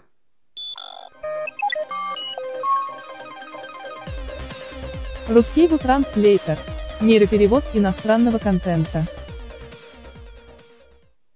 Итак, а, в рамках рубрики Ruscable Translator мы посмотрим а, ролик, который называется, а, ну и он там как-то в оригинале называется, мы посмотрим его перевод. Так. Мы, посмотрим, мы посмотрим его перевод. Значит, подводные кабели для облачных решений. Вазелин в кабеле. Подводный кабель для интернет-облаков. Оригинал ролика это с канала Vox. Или Fox, наверное. Vox. Vox. С канала Vox а, сделан нейроперевод с помощью технологий Яндекс. Давайте посмотрим, но это забавно и немножко в контекст нас, в контекст дела введет и немножко тоже поговорим об оптике. Мы никогда не перестаем слышать о том, как интернет находится в облаке. Но на самом деле это в океане. Около 300 подводных волоконно-оптических кабелей отвечают за 99% международного трафика данных. Это в основном тот же способ, которым мы соединяемся друг с другом в одной стране, за исключением того, что под водой, а не под землей. Они передают PewDiePie из Европы в Америку и соединяют биржевых трейдеров в Нью-Йорке и Лондоне. И эти кабели, проложенные частными компаниями, являются основой интернета. Но если бы вы держали их в руке, они были бы не больше банки с содовой. Есть всего несколько слоев защиты от воды, включая вазелин, они уязвимы для землетрясений, по крайней мере, несколько раз их кусали растерянные акулы. Но многие кабели находятся под морской жизнью, потому что в некоторых местах они уходят так глубоко под воду, как гора Эверест. Корабли опускают плуг, который выкапывает крошечную канавку на дне океана, прокладывают кабель, и он естественным образом засыпается песком благодаря океанскому течению. И этот процесс, он одновременно потрясающе прост и умопомрачительно сложен, отвечает за превращение интернета в действительно глобальную сеть. Это такая дерзкая и безумная идея, и ты думаешь, что она должна быть ультрасовременной. Так оно и есть. Но это также продолжается уже 157 лет. Электрические телеграфы существуют уже очень, очень давно. Эксперименты в начале 1800-х годов соединили два конца сада, используя часы, которые показывали буквы. Затем они перешли к двум районам, чтобы помочь сигнализировать поездам, а затем нескольким городам, благодаря сети железнодорожных линий. Подводные подводные кабели были очевидным следующим шагом. Вот они и поиграли. Вместо вазелина первые были покрыты соком экзотического дерева, чтобы защитить их от воды. И хотя подводные кабели шли рывками, один из первых был выведен из строя рыбацким судном, и к 1858 году они пересекли Атлантику и пересекли весь мир. И вот как это пошло с тех пор, прокладывая кабели, которые опоясывают океаны Земли. Кабели разматываются с задней части корабля, опускаются на дно океана, и мир соединяется со скоростью, измеряемой в миллисекундах. Есть идеи поднять интернет над уровнем моря. Наряду с вышками сотовой связи есть интернет, транслируемый со спутников Facebook в Африку, и воздушные шары, поднятые Google. Но для быстрых международных путешествий подводные кабели по-прежнему являются тем местом, где такие компании, как Facebook и Google, делают свои ставки. Это потому, что лучший способ создать облако — по-прежнему погружаться в море. Перевод подготовлен специально для ruscable.ru с использованием технологии Яндекса. Вот так. Лучший способ создать облака – это проложить кабель под дно океана. Вот так а, по-прежнему действует. И смотри, Сергей а, Гулков пишет, с вазелином пропитанной изоляцией. Ну да, можно и так сказать. Ну, к нейропереводу есть проблемы, но в целом все понятно, да? Все, ну, же, кстати, все же да. понятно, да, и неплохо. неплохо объясняет. Это был, была рубрика Ruscable Translator. Нейроперевод иностранного контента. Ruscable Translator. Нейроперевод иностранного контента. Итак, продолжаем, э, значит, наш эфир и не будем далеко уходить от темы волоконно-оптических э, Кабель. да, кабелей. Э, завод Инкап, значит, принял участие, там есть такой YouTube-проект, как там ехал грек через реку, он называется. И сегодня как раз там в чате АЭК тоже этим поделились, в чате Ассоциации Электрокабель. Сейчас, покажу. Здесь вот есть Инкап глазами грека. Завод стал одним из объектов тревел-блога о России. Ну, давай, э, собственно, посмотрим эту новость. Я ее тоже видел. Так, а, про инкап с греческим акцентом. Ехал грека через э, реку Пермь. Так, тут тайм-коды сразу, сразу были. Значит, тут длинная, длинная, длинная заставка. Музей современного искусства. Откуда началась Пермь. Дед Морозим. Инкап. Современный завод по производству кабелей. Давайте посмотрим.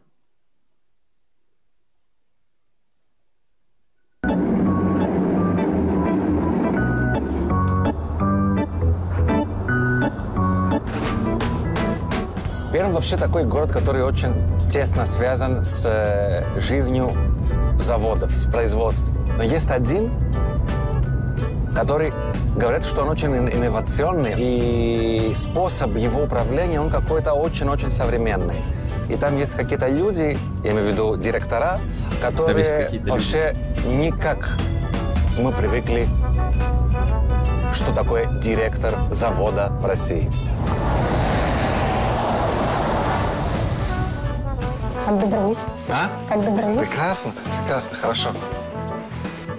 Почему мы такие одинаковые? Да. Все. Главное не слететь с катушек. Это да, это наш Да. такой слоган.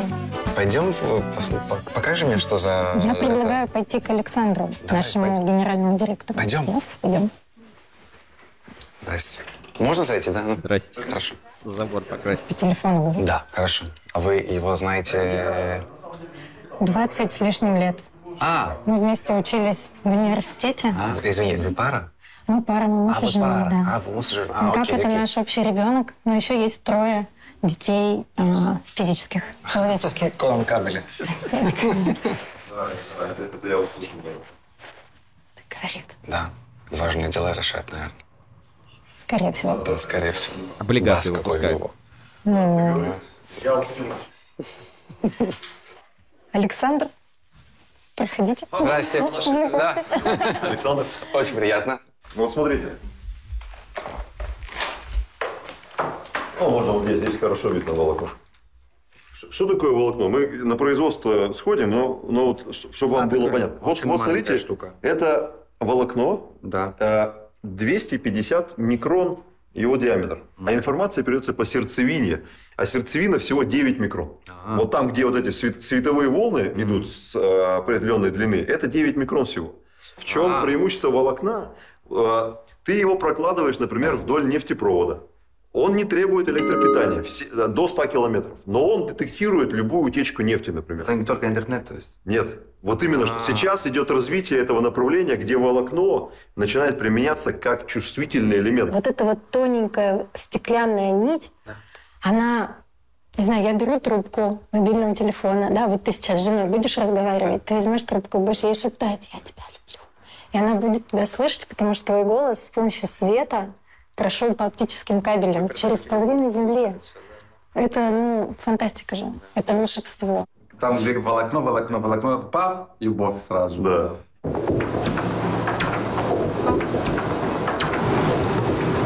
Так, ладно. Само производство. Знаешь, когда везде эти круглые штучки, это такое какое-то ощущение бесконечности. Круглые штучки. Есть, да. и Да, как будто когда- кругом идет, ты кругом и на- кругом и на кругом. наматываемый кабель, да, это... И как будто все это всегда будет продолжаться. Ощущение какого-то а, апирон. Знаете, что такое апирон? Бе- Бесконечность. Вот это как будто я нахожусь именно в этом апироне сейчас.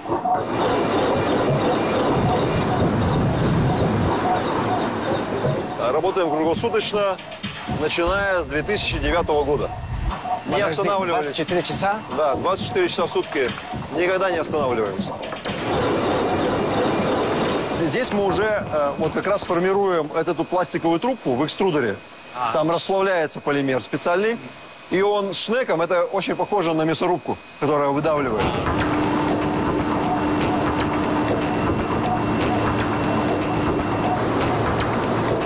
Все Здесь начало, там конец. Да. Эти модули поступают в блок скрутки. Сюда. И здесь Она крутится. Она крутится, причем она крутится несколько оборотов в одну сторону делает. И меняет направление несколько А, я оборотов в вижу, другую. делают Да. вот так. Да. Это так называемая двунаправленная скрутка. Кстати, вот как выглядит скрутка, например. А. Вот, вот, вот готовый, готовый продукт вот на этой линии. А это куда поедет сейчас? А это дальше пойдет на следующую операцию. Я хочу показать, э, вот здесь у нас есть уникальное производство. Подержу? Мы ленту подготавливаем, обрезаем ее края, А, чтобы, чтобы сделать очень, короче. очень, очень, очень э, точные размеры.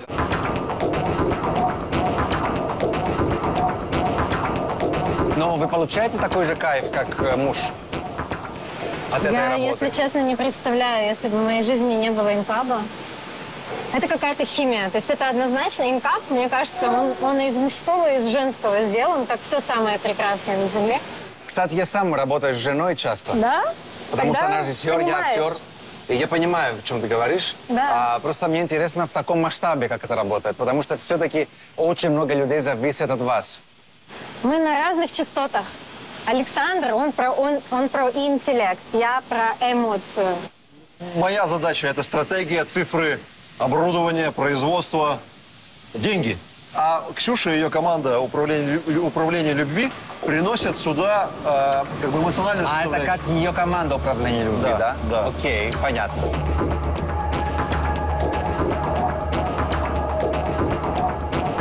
О, господи, это что там такое? Это вот как раз грозотрос. А это вот как раз грозотросы мотаются.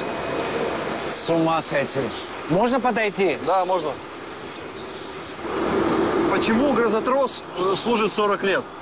Когда молния ударяет, она может перебить какую-то проволоку. Проволока может Да, повредиться. Нам важно, чтобы она не расплеталась из троса, чтобы сохранял, сохранялась его ну, конфигурация. Знаете, что я хочу сказать? Что я, ну, перед этой огромной машиной, я вижу такого бывшего мальчика из Перми, который стал, влад- ну, который стал вообще руководить этому всему. И, если честно, у меня такое очень уважуха, как говорят сейчас. Уважуха. Вообще. Какой э, с- секрет успеха? Какой? Очень простой. Ксения. И Ксения тоже, но не Но останавливаться никогда. Пробовать, пробовать и пробовать. Потому что мы все живем в равных условиях, и все, всем одинаково отсыпана э, э, удача. Ты просто попадаешь на удачу только когда, когда ты делаешь энное количество попыток. Да. И чем больше попыток ты делаешь, тем больше вероятность, что ты, ты будешь успешен. Вот и все. Все, идет хорошо. Хорошо идет. Ой, Хорошо пошла. боже мой. Сейчас, Такой соспенс пошел. когда пошел второй ряд, нужно отводить. Все. А, вот. Хорошо шел, чуть не сломал там брака не, допустил.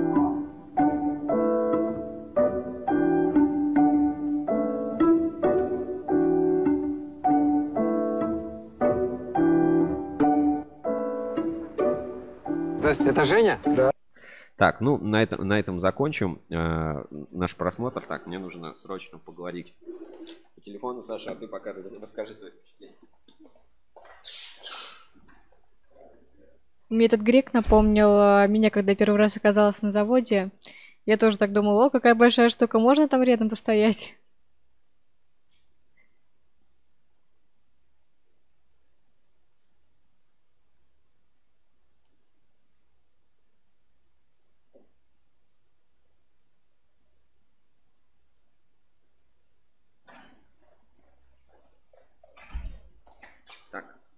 Я вернулся на эфир. Ты, надеюсь, не молчал? да? Недолго ты отсутствовал.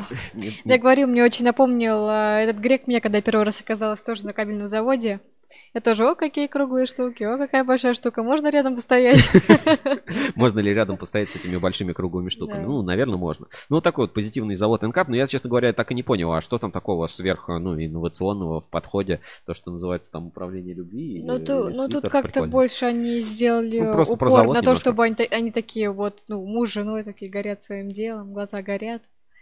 О, ну, Любовь помогает там двигаться дальше. Люб- Любовь мо- Такая, Кру- такая круглосу- романтика. Круглосуточно на заводе. Кручусь, как белка в колесе. Главное, не, с- не слететь с катушек.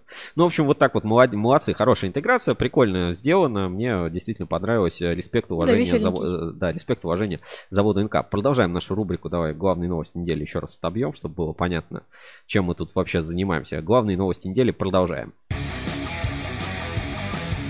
Главные новости недели. Итак, возвращаемся к главным новостям недели. У нас сразу несколько товар, несколько компаний зарегистрировали свои товарные знаки. И э, эта механика, ну, она мне ну, как бы не, она меня с одной стороны радует, с другой стороны я пока тоже до конца не понимаю. Поехали, значит, э, первая новость.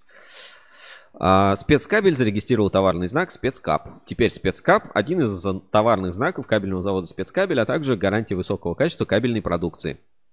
С января все выпускаемые предприятия кабеля для гражданского назначения будут под товарным знаком спецкап. В целях оценки узнаваемости своей продукции э, указанный товарный знак ранее применялся заводом на выпускаемых кабельных изделиях. Исследования показали, что кабельная продукция под товарным знаком спецкап ассоциируется у партнеров именно с изделиями кабельного завода спецкабель.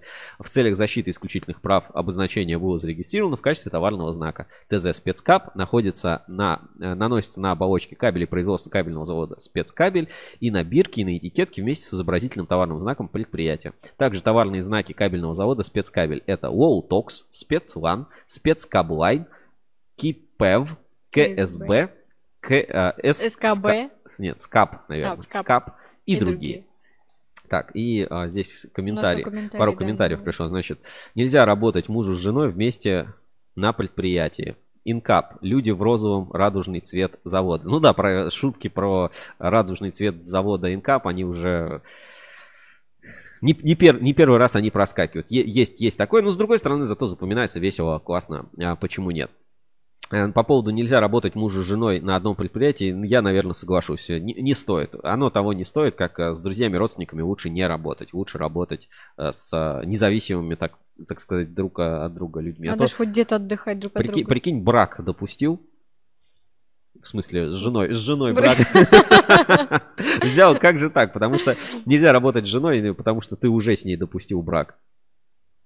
Еще и там брак не хватает. Шутки за 300. Шутки за 300, ладно, понятно, вы не, не- не все прочитали. Значит, второй товарный знак на этой неделе, э, так, новость была, А, Дедал, э, Дедал провод, Э, новый участник, кстати, ассоциации электрокабель, не- не- недавно в него вступил, зарегистрировал тоже товарный знак. Так, сейчас тоже покажу на экране. Значит, э, Дедал провод, зарегистрирован товарный знак для закрепления своей интеллектуальной собственности и индивидуализации на рынке кабельно-проводниковой продукции в конце 2021 года Роспатентом зарегистрировано право ООО «Дедал Провод» на использование товарного знака. Получено свидетельство о регистрации номер 821-115. И вот так вот это выглядит. Дедал Провод, Дедал. Общество с ограниченной ответственностью. Дедал Провод, Подольск, улица Бронницкая, 5, офис 8. Ну, поздравляем, тоже классно. Я считаю, что, безусловно, это хороший знак, что предприятия начинают регистрировать свои э, торговые знаки, торговые марки, и это очень круто, что они этим занимаются. Поэтому здесь определенный респект, э, что спецкабелю, что э, Дедал проводу за то, что они этим, в принципе, занимаются и обращают на это внимание. Ну, потому что имя и бренд на кабельном рынке действительно должны э, значить, должны котироваться, это действительно важно. Так, а, дальше по новостям, которые у нас еще есть. Сейчас, секундочку. Ну, про, про это пропустим.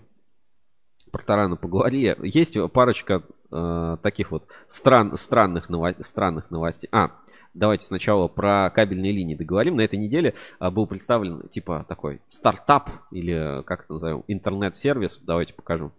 Значит, Географы МГУ разработали картографический веб-сервис, который показывает развитие электросетей в России. Я предлагаю, собственно, этот э, сервис э, протестировать в, нашей, в рамках нашей рубрики... Так, не вижу. Интернет-радар. Начинаем сканирование интернета. Внимание, обнаружены аномалии. Интернет-сканер Ruscable требует вмешательства человека.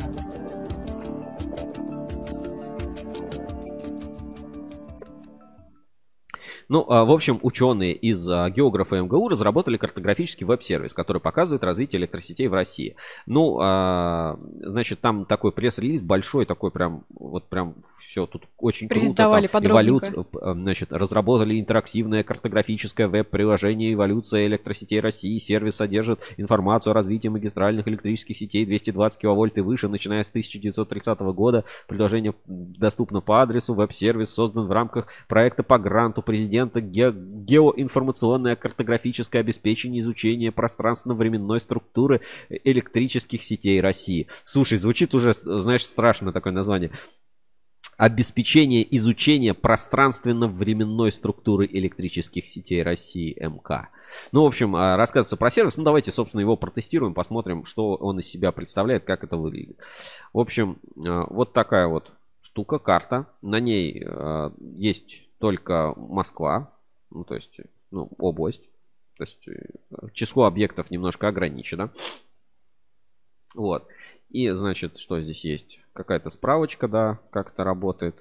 По- ну, показывает визуализацию. Так, есть, получается, исходный код. А, что-то там сообщить об ошибке. Репозиторий на гитхабе. А, значит, что можно показывать? А, карту, переключать режим карты. Ну и есть а, некие условные обозначения. Вот они. 220 киловольт, 330, 500, 750 а, электростанции и разные, соответственно, линии, в том числе, как они там реконструируются. Ну давай вот прям центр Москвы посмотрим. Только режим карты переключим на... Нет, так хуже. И снизу есть а, такая вот, вам, вам, наверное, не видно, а, бегунок переключать. А, есть русская версия, подожди, русская версия. Все. О, Значит, а, снизу есть такой переключатель по времени. Сейчас я постараюсь, чтобы это вам в экран влезало.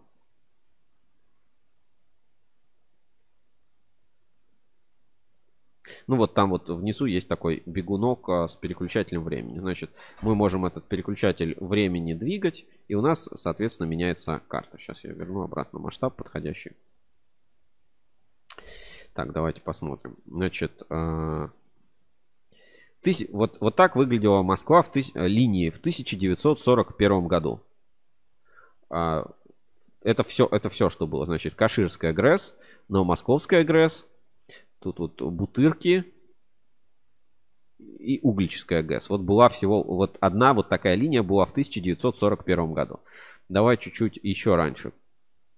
Вот в 1930 году была Каширская ГРЭС, Бутырки, это электрод. Элек- Электрогорская ГРЭС и э, Шатурская ГРЭС. Все, вот больше это 1930 год.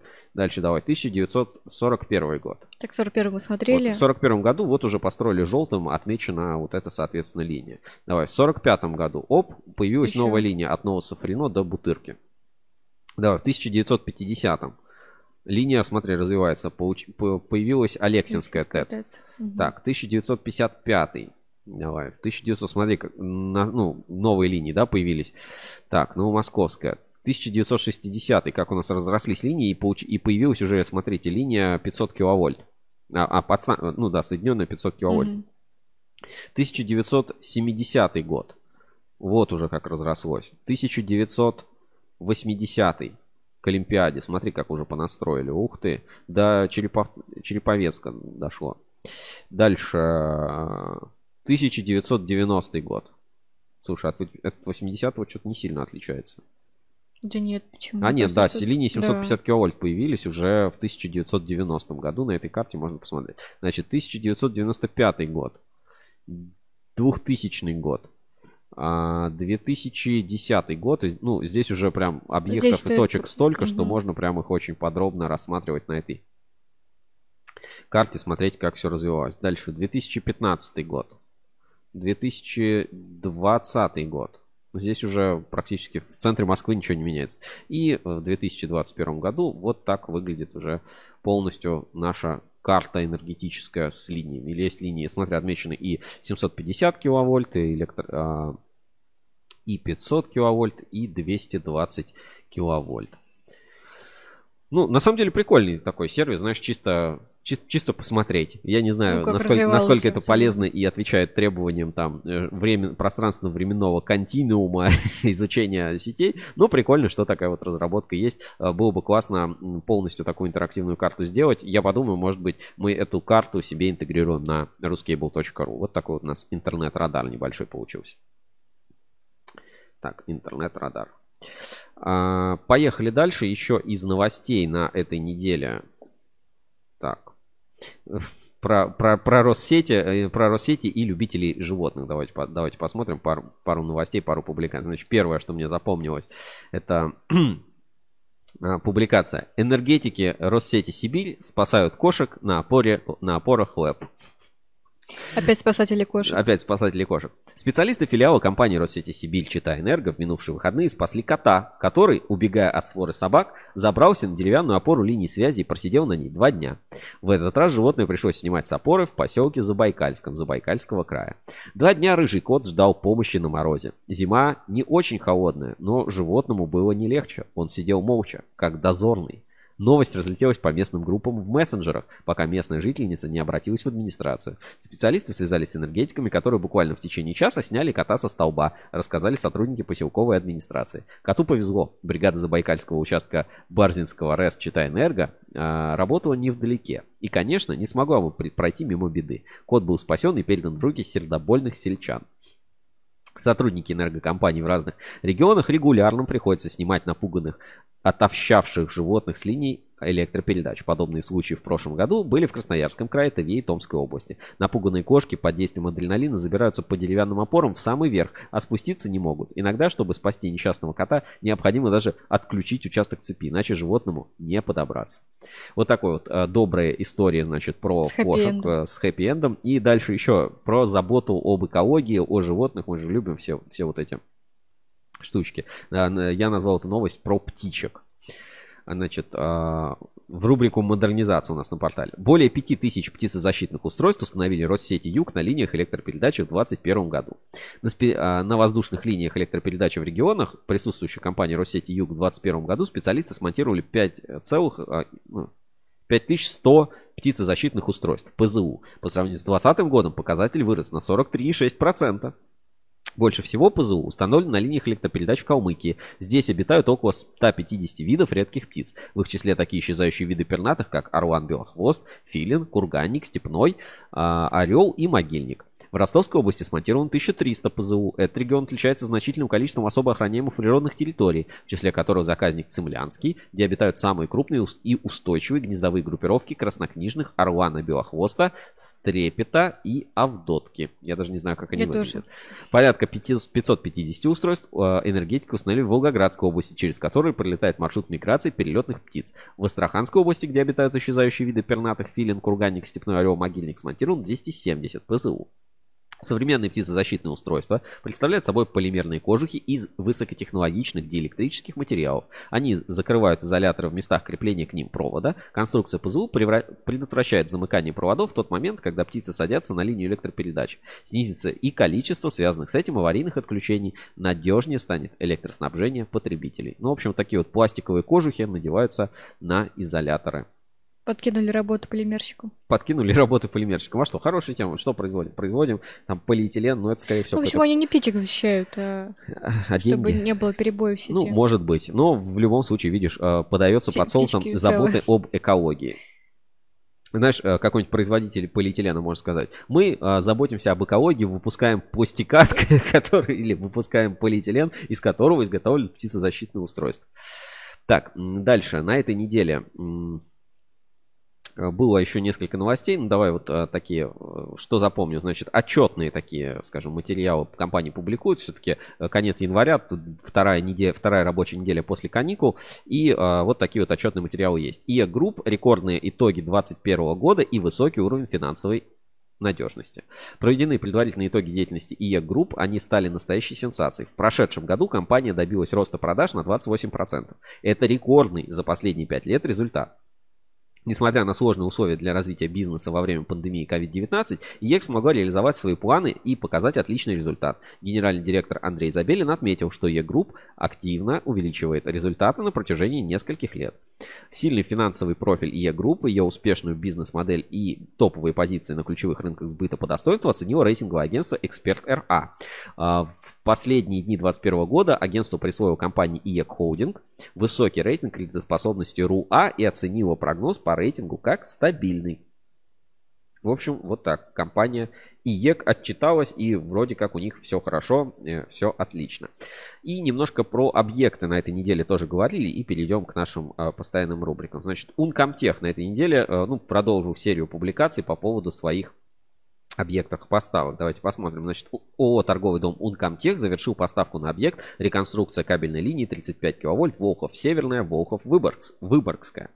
Торговый дом Uncomtech, крупнейший поставщик кабельно-проводниковой продукции в России СНГ, торговый представитель из бытовое подразделение, включающее промышленные площадки Иркутскабель и Кирскабель, выполнил реконструкцию действующих центров питания 35 кВт Волхов-Северная, Волхов-Выборгская. Заказчиком выступает Россеть Ленэнерго. В Петроградском районе была полностью модернизирована система электроснабжения. Это один из самых больших проектов для развития электросетевой инфраструктуры Санкт-Петербурга. Всего было построено и реконструировано 11 центров питания 35 кВт и 110 кВт.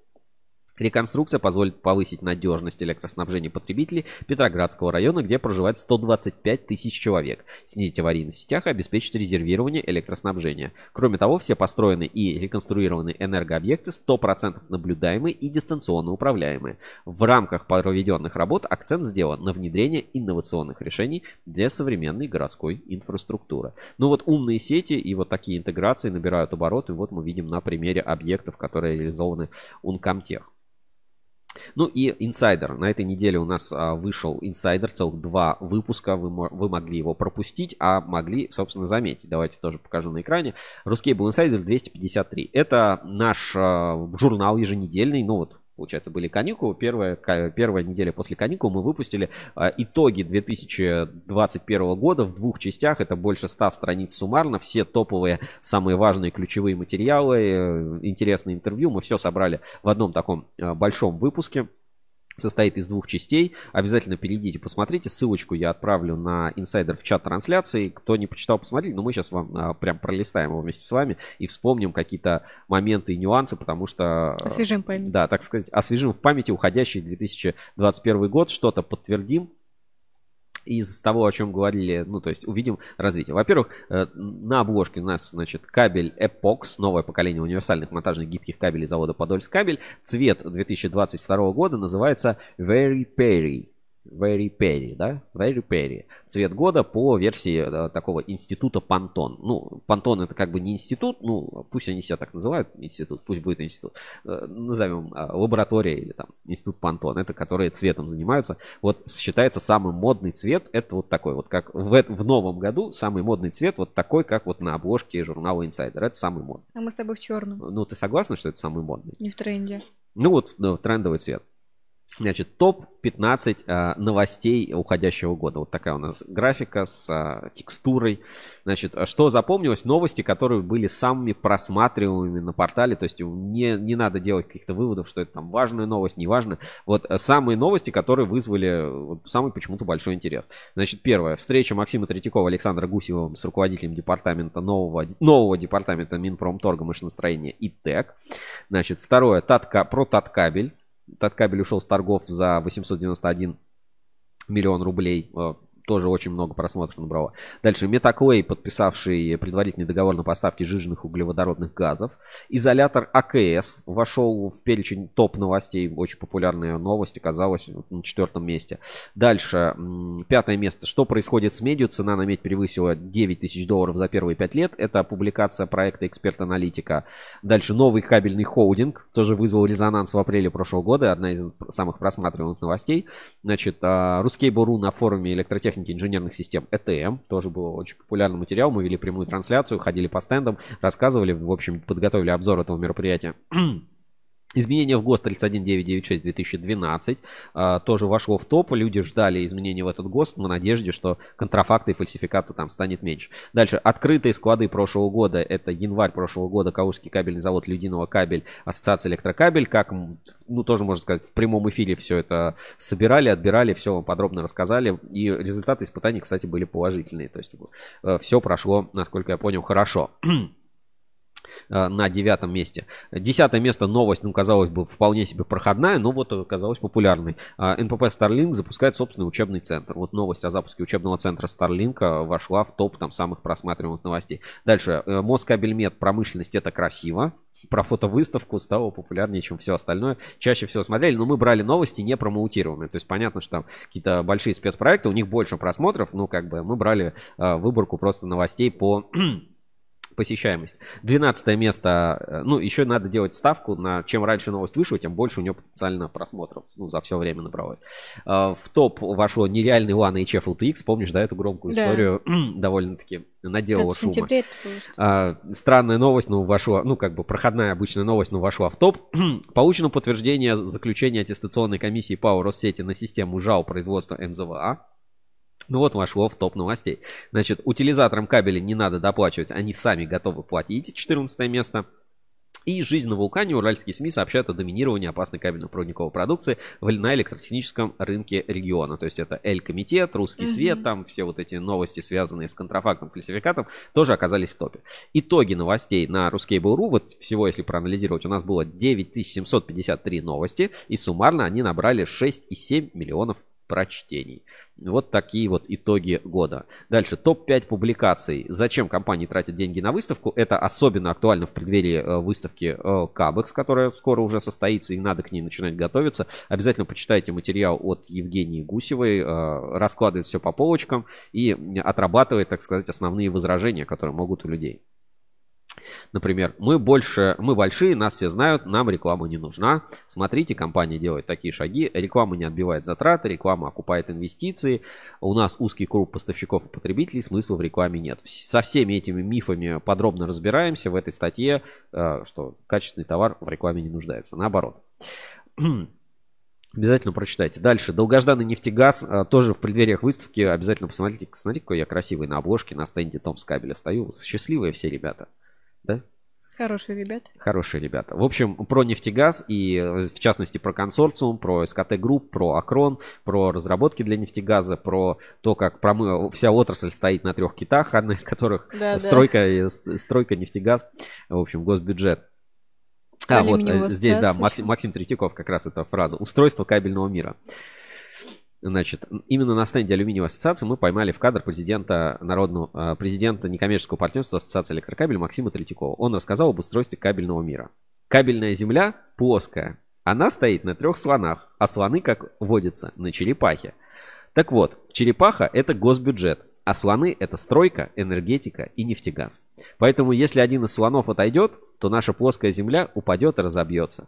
А если серьезно, только по нефтепогружному кабелю, если брать объем меди, это 10% потребления. А если прибавить еще контрольный и силовой кабели, будет точно 1 треть всей продукции, которую мы выпускаем.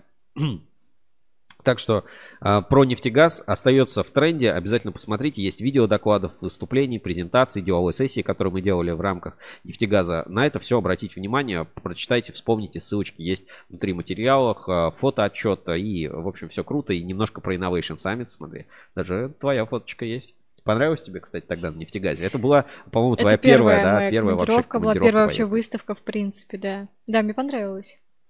Хорошо. Эффектно все выглядело А, так. Дальше вошло в топ новостей, значит, АЧП терроризм а, побежден счет 3-0 в пользу кабельщиков. Сегодня, кстати, об этом а, поговорим в прямом эфире с Анатолием Устиновым совсем скоро, буквально через 20 минут.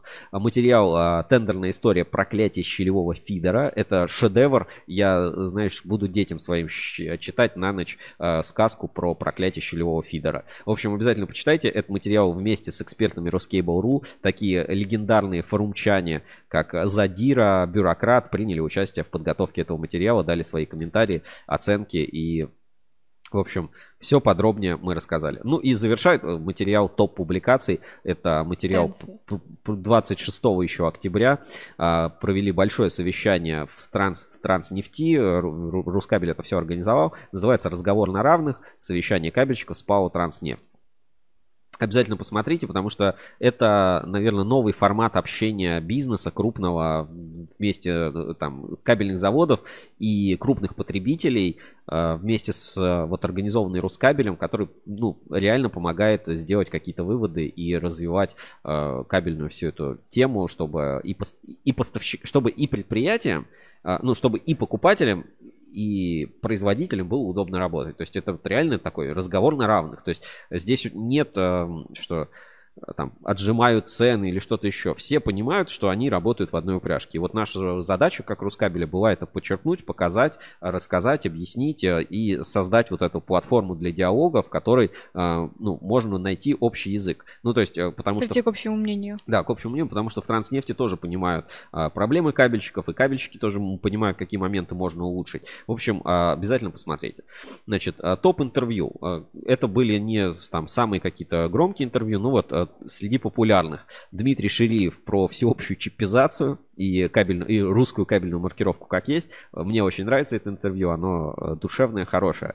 Иван Лобанов, э, кабельный рынок ждут большие перемены, в том числе про полимерную тему. Знаковое интервью. Вы, если не знаете, там, Иван Лобан, а вы, скорее всего, его не знаете, то обязательно все равно прочитайте, потому что это, ну, эксперт действительно кабельной отрасли и человек, который видит эту всю ситуацию несколько иначе, чем а, принято у нас считать в повестке ну, э, наверное, назовем интервью с легендой Изислав Пешков. Большое интервью у нас на портале. Обязательно прочитайте. Там есть фотоматериалы, архивные материалы. Это фундаментальный, э, как бы, ну, действительно, человек-легенда и интервью с, леген... с живой легендой кабельного бизнеса. Андрюс Рудис, бери рюкзак, иди в город, заряжает прям позитивом, э, каким-то стремлением сделать что-то свое хорошее. Он тоже, э, так сказать, хватанул э, от всяких там проверок и прочего, но э, спокойно работает, развивает свое небольшое дело, креативит с маркетингом. В общем, очень здорово и даже выступал у нас в прямом эфире и делал подборку новостей для спец там выпуска Ruscable а, ревью, да. И Андрей Зуев, Эмилинк, а, про бизнес, про сборки, про свое предприятие Кострома Кабель. Действительно тоже важно. И а, я бы сказал, такое новое поколение кабельного бизнеса, которое вот оно здесь и сейчас на наших глазах все это формируется. Глоток это свежего вот, воздуха. Глоток свежего воздуха, да. А, Александр Гусев, знаковое интервью. Не надо держать аудиторию за идиотов. Кто не читал, обязательно почитайте. В общем, а, подробно. В 2021 году мы запустили RusCable Trust Level, ну точнее обновили Trust Level, он стал динамическим. И вот топ-15 компаний по итогам года. Первое место, ну, производителей. Uncomtech, второй эксперт кабель, Москабель, Калужский кабельный завод, Сегментэнерго, шестое место ЛАБ, седьмое НПП Герда, восьмое Энергокабель, девятое Саранск кабель, за ним Цветлит, Роскабельный завод, одиннадцатое место, двенадцатое Кавказ кабель, тринадцатое Алюр, четырнадцатое Смоленск электрокабель, пятнадцатое Prysmian Group. И подробно рассказали о системе РТЛ, уровне доверия и вот сейчас мы к этому как раз вернемся в нашей постоянной рубрике. Рускабель клуб прошел в 2021 году. Как это не вспомнить? Яркое событие. Ой, не говори. А что ты пила Стиле- на клубе? Ох, Я уже даже и не помню.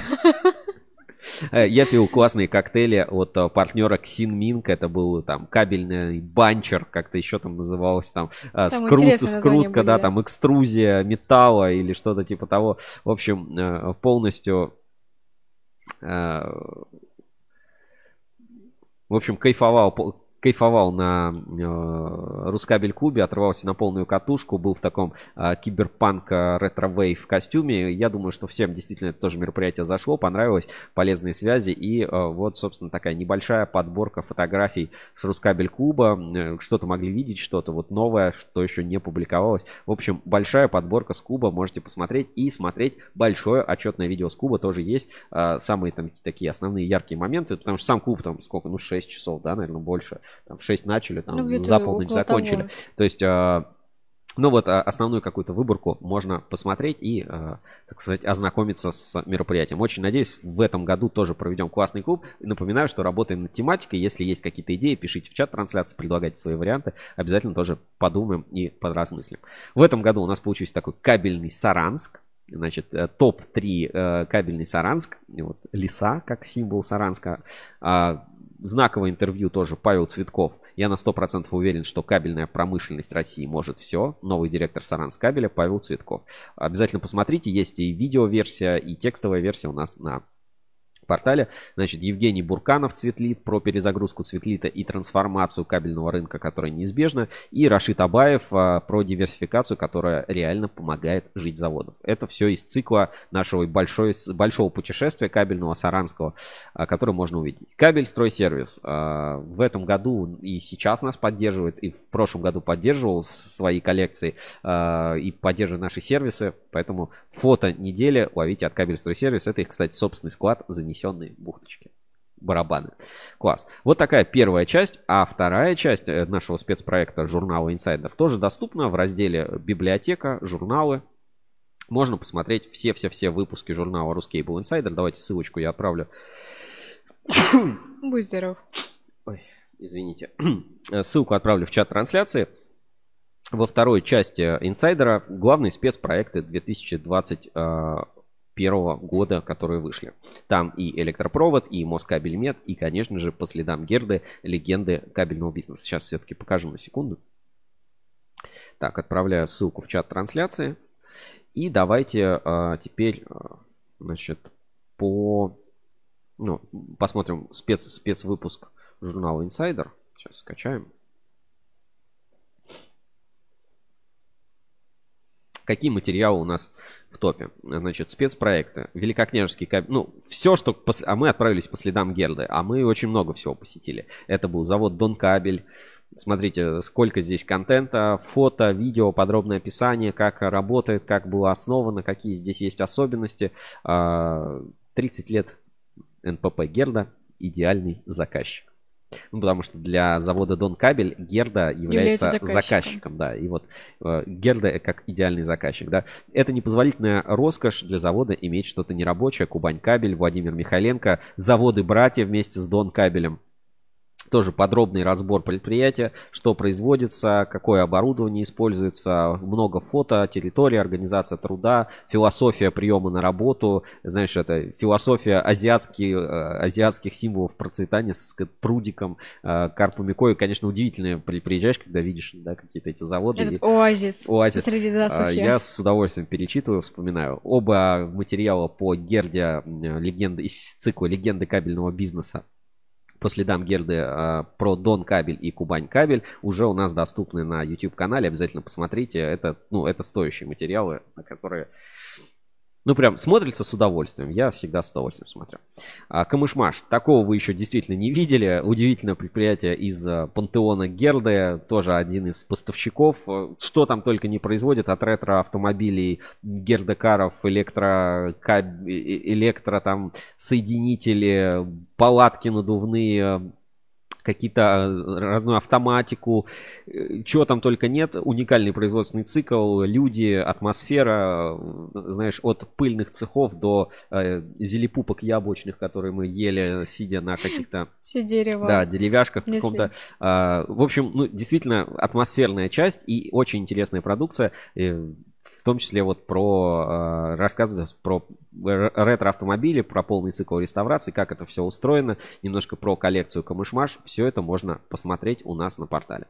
Большой знаковый проект это кабельный завод будущего от Москабеля. Долго его тоже делали, снимали, разбирались, но это тоже такой, я бы сказал, фундаментальный момент э, в для нас, для Рускабеля и для отрасли. То есть вот мы видим, да, э, как Павел Моряков как бы смотрит на всех тех, кто до сих пор не автоматизировал и не цифровизировал свой бизнес. Он смотрит на вас и говорит, как бы, идите у меня, учитесь, у меня уже есть технологии, я вам покажу. В общем, действительно знаковый материал, всем почитать, всем ознакомиться, кто, кто по какой-то причине пропустил, есть на YouTube, есть в журнале, есть на портале, там везде немножко все разное ну, какие-то нюансы просто на видео проще показать, в тексте показать невозможно. Другие какие-то моменты в тексте объясняются более подробно и понятно, чем это можно показать. В общем, роботы никогда не устают, цифровизация идет, и кабельный бизнес меняется, становится более технологичным. Так, а, и про МС, и ERP-системы. Знаковый проект тоже вместе совместно со Сбербанком э, и Сберпро про хеджирование рисков на кабельном рынке. Переходите, читайте, если пропустили. Ну и, конечно, электропровод. А, тоже, ну, безусловная легенда кабельного бизнеса, но в данном контексте рассказывали про юбилей этого предприятия а, и э, провели прямую трансляцию с электропровода много контента тоже есть, поэтому обязательно посмотреть. Стикеры, если кто-то пропустил, тоже пользуйтесь, они уже в Телеграме. Ну и, конечно, в 2021 году мы запустили подкаст. Это все, вот просто, э, это очень малая часть того, что вошло в, ну, просто на что мы хотели бы, чтобы вы обратили внимание, и это в свежих выпусках журнала Insider. Короче, если не читали, если что-то из этого пропустили, прочитайте, нагоните в последнее время, потому что сейчас мы просто фу, пойдем вперед, новые новости, новые герои, новые события, новые большие э, проекты в этом году. Да, будет очень насыщенный год. Ну, у нас примерно через 10 минут в прямом эфире Анатолий Устинов. А, будем ждать его подключения через Zoom. А сейчас у нас а, биржа доверия. Это наша постоянная рубрика, где мы смотрим, как изменился РТЛ у отраслевых компаний за неделю. Рубрика «Биржа доверия». Проверка недельной аналитики. Русский Trust Level. Биржа отраслевого доверия. Итак, давайте заглянем на главную страничку портала Ruskable.ru и посмотрим вообще, какие компании изменились э, в рейтинге доверия Ruskable Trust Level на этой неделе. Какие у нас изменения. Так, на главной страничке с правой стороны есть специальный информер. Значит, по заводам э, самый большой рост показал Волгодонский кабельный завод, Подольск кабель, Алюр, Цветлит, Саранс кабель, НПП Герда, Сигнум, МКЗ, Калужский кабельный завод и Старлинг. Среди лидеров падения Трансвок, Дедал Провод, Транскат, спецресурс, ОКБ Гамма, а, получается СПКБ Техно, Хитлайн, Автопровод, Ускабель. Ну, у всех падения, знаешь, такие не критические. Э, ну, понятно, у Алюра вот положительные, ну, как бы позитивные, но, позитивные новости, да, были по Цветлиту. А, значит, Подольск кабель тоже по сертификации у нас были новости, я помню точно на этой неделе. Про Волгодонский кабельный завод сказать не могу. Скорее всего, участвуют в каких-то тендерах, размещают заявки. Поэтому, ну, как бы положительная динамика есть. Может быть, на форуме есть тоже активность упоминания. Что у нас по дилерам? Значит, на, в лидерах роста ТАТ Интерком, Промкабель Строй, Альбатрос 220, Электромаш, Ленстроймет, Спецкабель, а, Кабель Строй Сервис, а, Электротехснаб, Рускап, и э, электротехническая компания Atlas. Кстати, Atlas ну, на складе достаточно хорошие, имеет интересные позиции. Среди падения SRS Электро, СК Электрокабель и ТСК Электро, РЭМ, Авангард, Юг Телекабель, Кабель Торг, компания ЭТМ и торговый дом Аксиома. Полный рейтинг RusCable Trust Level у нас доступен ну, сразу в нескольких местах. Можно сверху в верхнем меню щелкнуть RTL и попасть вот на полный рейтинг. Как он выглядит на данный момент? Значит, на данный момент первое место Uncomtech Репутация 10 из 10 баллов. Динамика положительная. Вот на данный момент лидер рейтинга. За ним кабельный завод Эксперт Кабель с оценкой 9,63. Дальше Москабельмет 9,53. Четвертое место Калужский кабельный завод. Сегмент Энерго, ЛАБ, НПП Герда, э, завод Энергокабель, Саранскабель, Цветлит. Значит, на неделе Алюр немножко опередил Кавказ кабель, минус одна позиция. Рижевской кабельный завод плюс 19 позиций за эту неделю. То есть э, вроде бы рост небольшой, но сразу э, достаточно сильно продвинулся в рейтинге. Подвинул Томс кабель, кабель электросвязь, Промстрой кабель, Псковский кабельный завод, Углич кабель, ну и так далее. А кто у нас еще? Ну, все на одну потеряли, просто потому что вот большой взлет показал э, Реж кабель на этой неделе. Ну и, наверное, вот в, первой, в первых 50 компаниях все. Давай посмотрим по дилерам. Там обычно более стабильный рейтинг. Ну, по дилерам, да, таких резких изменений нет. Вот Энергосвет плюс одну позицию добавил на этой неделе. А, Акмед, э, Элкап, Урал и Акмед потеряли по позиции. Энергобазис чуть, э, чуть выше. Ну, здесь рейтинг такой по дилерам более стабильный. Что называется, если не косячат, то э, все хорошо. Так, э, вот такой рейтинг доверия. Обязательно обращайте на это внимание. Я скажу так, что за год э, было действительно много обращений, когда, знаешь, компании там писали, типа, что, что там такое, почему у нас там такой рейтинг, почему у нас О, другой да. рейтинг. Э, и я знаю, что действительно многие на это обращают внимание и, и правильно, в принципе, делают. То есть наша задача создать вот хороший аналитический инструмент, показать и помочь в том числе самим компаниям увидеть какие-то свои недостатки, да, с, там, проблемы с коммуникацией, проблемы с продукцией. Если вы видите, что у вашей компании рейтинг низкий, то просто, ну, разберитесь, это, ну, автоматический алгоритм, там никто на него там специально, специальным образом не влияет. И, в принципе, он действительно, ну, есть какие-то нюансы, но он отражает э, состояние отрасли, состояние и уровень доверия э, каждой конкретной компании, который складывается из десятков факторов. Знаешь, от того, чистые ли у вас там в офисе туалеты и там э, хорошие ли отзывы о работе, да, до как часто вы обновляете склады, нет ли у вас там зависших позиций не торгуете ли вы контрафактом. То есть куча факторов складываются вот в эту единую систему оценки, которая называется Ruscable Trust Level, индекс доверия кабельной отрасли, который мы разрабатываем, обновляем регулярно, добавляем новые функции. В ближайшее время мы планируем добавить, а, ну, как бы рекомендательную систему, да, чтобы компания могла а, рекомендовать какую-то другую компанию, и их рейтинги тоже были взаимосвязаны. Ну, например, да, там вы рекомендуете своего поставщика, но если он косячит, то будет и ваш рейтинг тоже падать, но при рекомендации его там рейтинг будет расти. То есть э, это ну, как бы тоже важно, чтобы создавать такое вот комьюнити, сообщество и развивать друг друга. Я считаю, что RTL э, это один из таких фундаментально важных, успешных и хороших продуктов, в том числе, кстати, там, как система проверки контрагента, Чеснок, который тоже у нас на этой неделе, не, в 2021 году получил э, хорошее э, развитие и э, там был обновлен движок, добавлено много новых фишек, которые нельзя получить там в других системах проверки контрагентов. Это там поиск по форуму, поиск по сообщениям, там показ лиц отрасли, демонстрация контактов прямых. Это все можно сделать в нашем сервисе Чеснок, и все эти сервисы мы подробно развиваем. Также у нас на сайте, если упустили, появилась новая вкладка, прямо называется сервисы. И здесь есть все наши основные сервисы, которыми можно пользоваться. Это тендеры, склад, чеснок, работа в отрасли, расшифровка марки кабеля, вес кабеля, схема погрузки, котировки LME, сокращатель ссылок. Тоже наш новый абсолютно сервис был запущен. И, а, рейтинг сайтов. Ну и, конечно, наши подкасты Кабель FM, тоже в 2021 году, как про них не вспомнить, были запущены всего год назад, а сколько как бы шума и действительно Шума дел... навели. де- шума навели, да, добавьте шума, его пошумим а, маленько. Обязательно слушайте наши подкасты, это действительно интересно, и даже наши вот эти прямые эфиры, о которых, ну, вот мы сейчас идем в прямом эфире, они э, вот прямо в этот же день появляются на подкасты и на всех подкаст-платформах. В Google подкастах, в Яндекс Музыке, ВКонтакте, в Spotify и там вообще везде, где вы привыкли слушать или смотреть подкасты. И вот проекту а, Кабель FM в этом году, ну, по сути, вот сейчас исполнился как раз год с момента запуска. Тоже очень круто, что такой проект есть. Будем и дальше вас радовать а, новыми, так сказать, Проектами. проектами и подкастами, потому что по подкастам есть действительно большие, большие планы развития, формат интересный, многим людям он а, тоже как бы нравится, и я думаю, в ближайшей перспективе он будет только-только наращивать свой потенциал. Ну, у нас буквально через 5 минут в эфире должен подключиться Анатолий Устинов. Будем его сейчас ждать.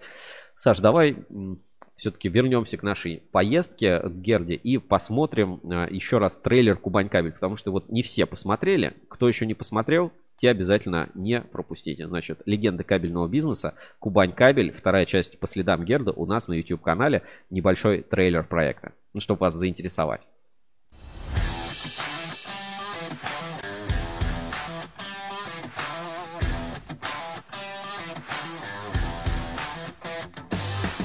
Привет, это Евгения Мелехина из команды Ruscable.ru, и это вторая часть нашего большого проекта по следам Герды, легенды кабельного бизнеса. В спецпроекте мы расскажем о первом настоящем кабельном бренде Герда, о предприятиях и людях, которые его создают, продвигают и используют. Вместе мы побываем на предприятиях НПП Герда и расскажем большую и очень интересную историю увлеченных людей. В первой части мы посетили завод Дон Кабель в городе Пролетарске, что в Ростовской области. Обязательно посмотрите первую часть, если еще не видели. Ссылка есть в описании и подсказке. Переночевав в местной пролетарской гостинице, рано утром мы отправились в путь. Нам предстояло проехать около 250 километров, ведь следующей точкой на карте нашего путешествия стало южное предприятие из города Армавир – кабельный завод «Кубань Кабель», где производят монтажные, волоконно-оптические, телефонные, контрольные и силовые кабели под брендом Герда.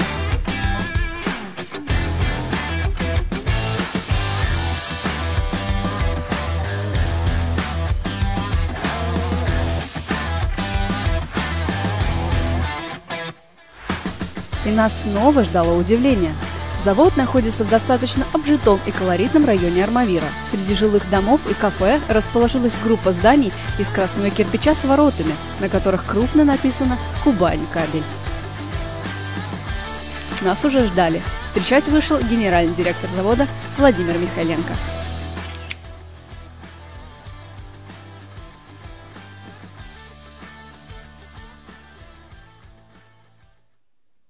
Так, а, ну что, а, пока мы здесь а, смотрели про э, проект Герда, по следам Герда, который есть у нас уже на YouTube-канале, вы, кстати, не забывайте посмотреть обязательно его после того, как закончится наш эфир, если до сих пор не видели. К нам подключился Анатолий Устинов, и Орловский кабельный завод, и мы как раз поговорим по теме выпуска, э, ну, которую я так назвал ОКЗ против Росстандарта, хотя еще непонятно, кто против кого и вообще кто зачем будет отвечать.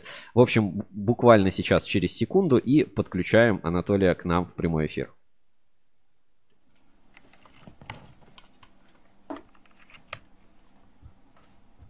Подключаем гостей в прямой эфир. Задавайте свои вопросы в чате трансляции.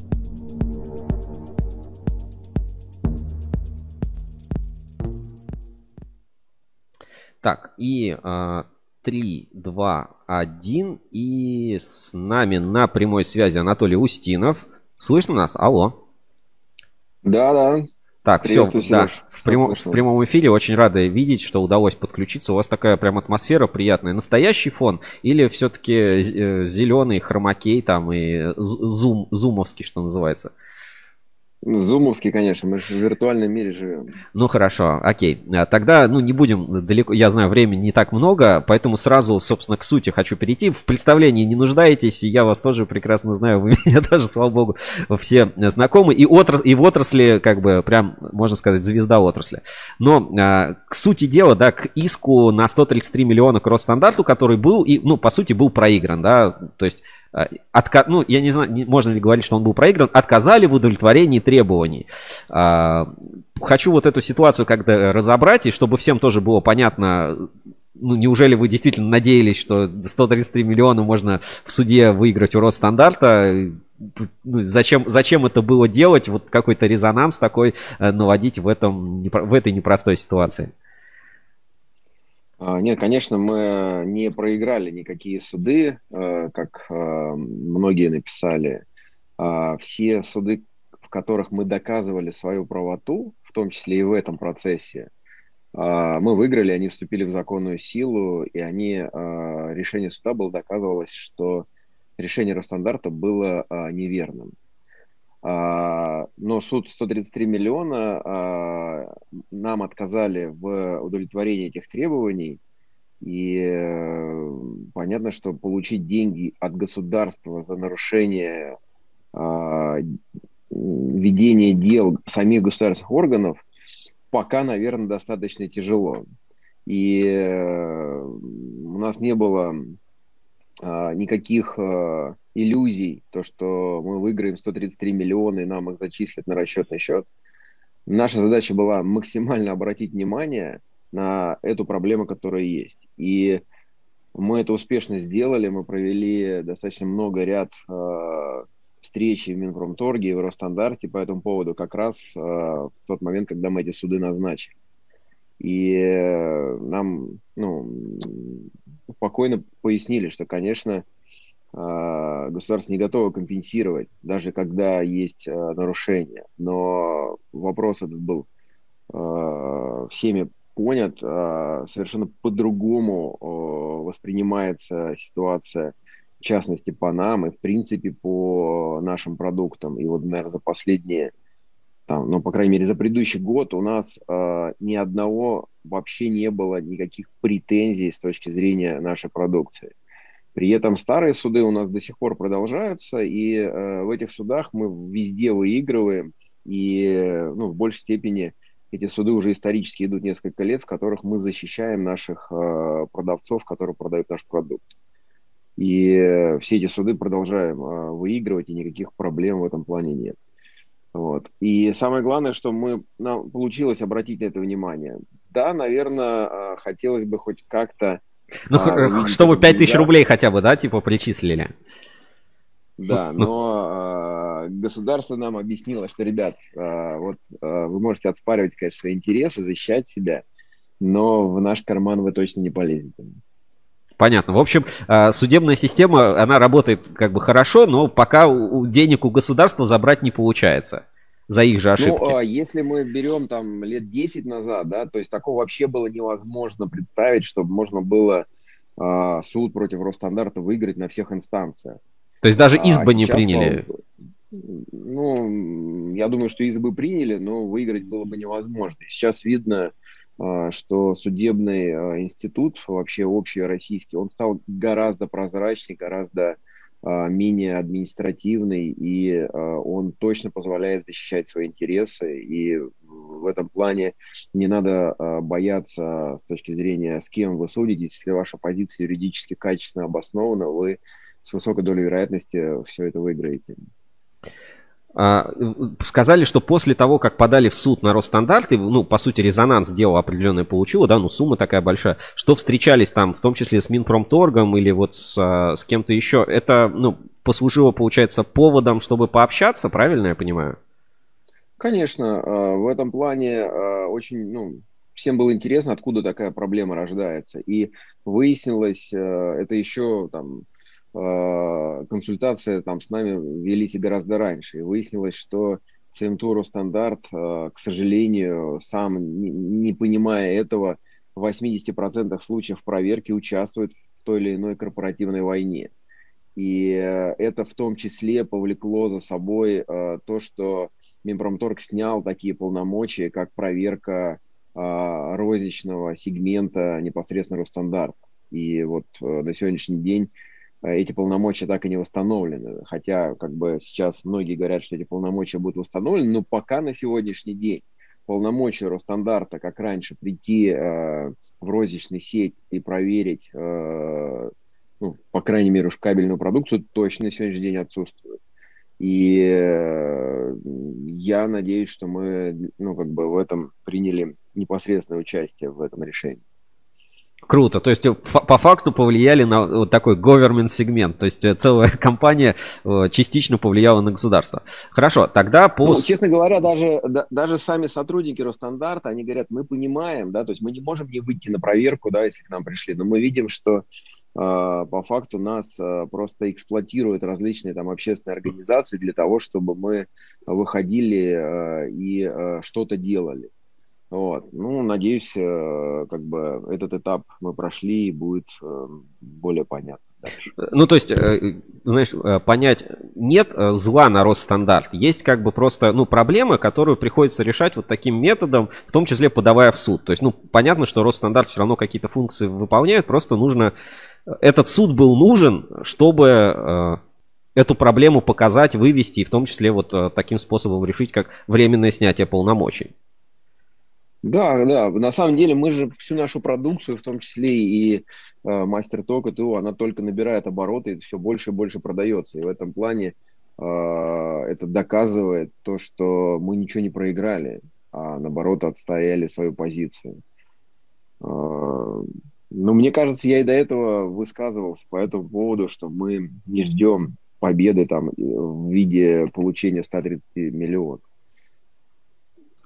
Суды, ну вот за последний год судов не было, да? А старые, ну вот у них какая перспектива? Вот те, которые еще длятся, длятся, там с, оспариваются какие-то. Еще и были ли новые претензии, проверки вот за 21 год? Или вот этот мораторий, он как-то вот, снял эту проблему? Да, вот, вот новых, Новых проверок не было. А суды, э, наоборот, в этом были. Суды, которые тянутся с других лет. Ну, вот э, одно из, наверное, так, вот компания там э, Вираж в,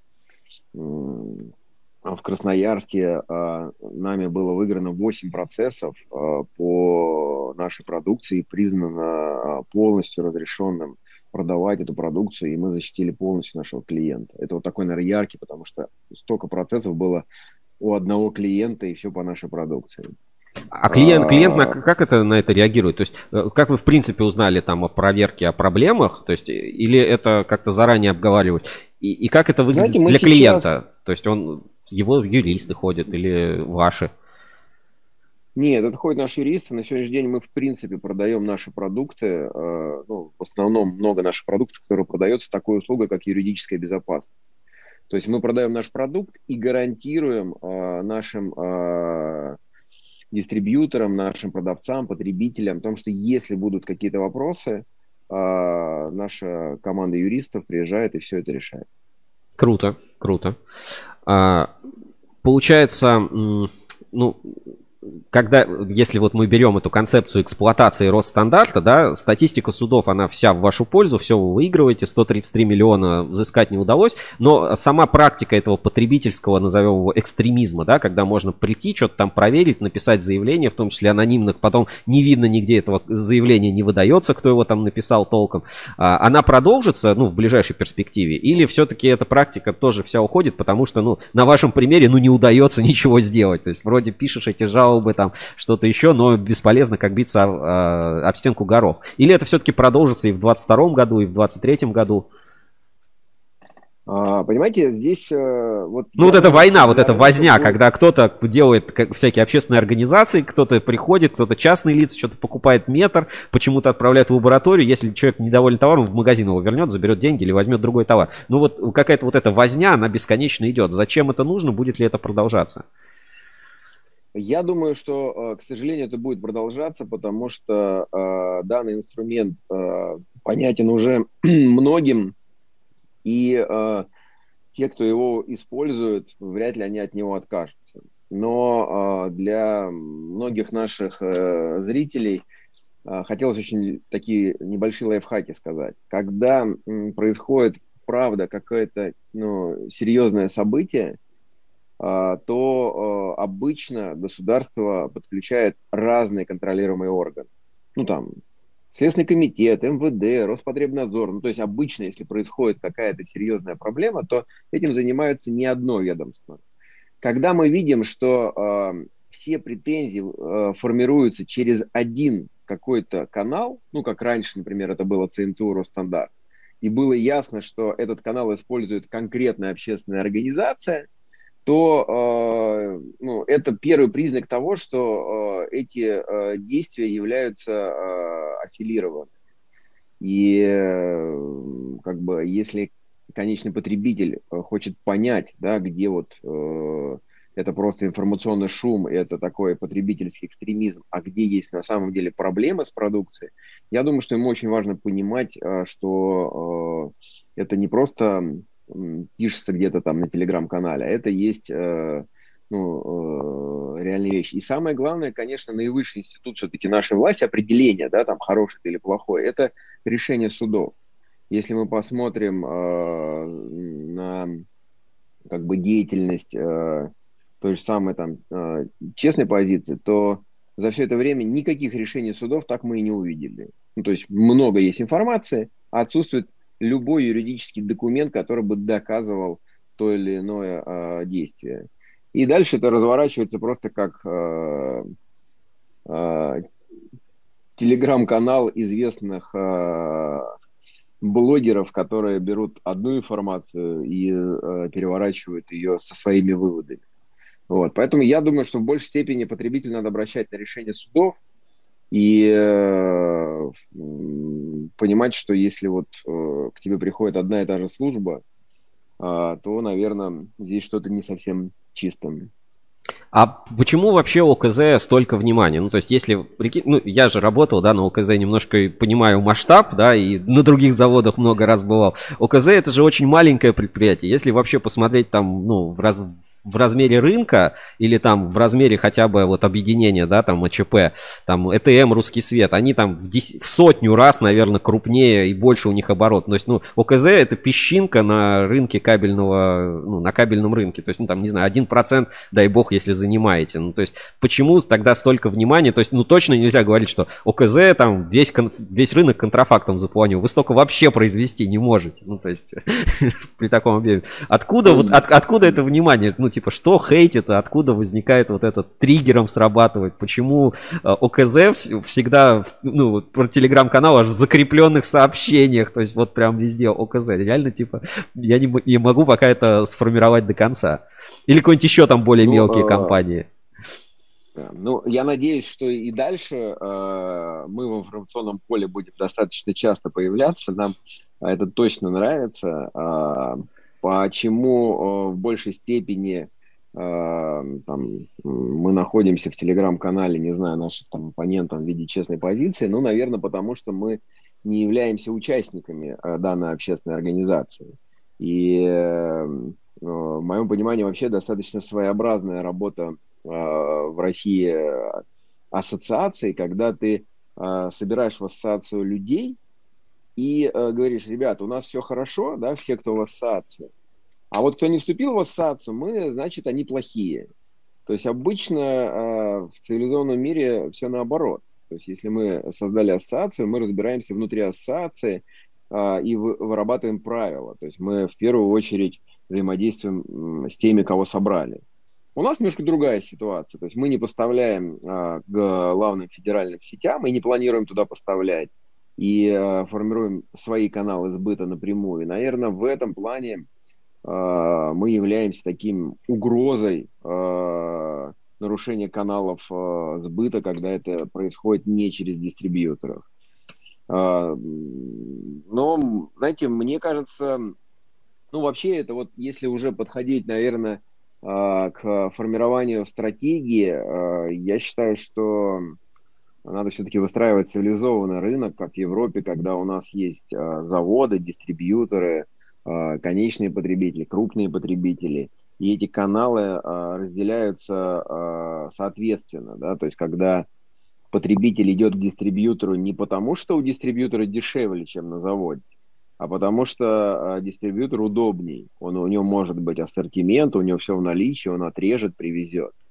А если это крупный застройщик, у которого э, никакой важности в ассортименте да, там, или в каком-то сервисе нет, ему очень важен э, узкая номенклатура э, с э, там, максимально низкой ценой, то он идет напрямую э, на завод. И здесь вот э, в моем понимании мы точно должны понимать, если дистрибьютор э, продает продукцию дешевле, чем завод, но она точно не может, э, ну, то есть это, наоборот, это признаки того, что эта продукция, скорее всего, некачественная, потому что просто чудес таких не может быть.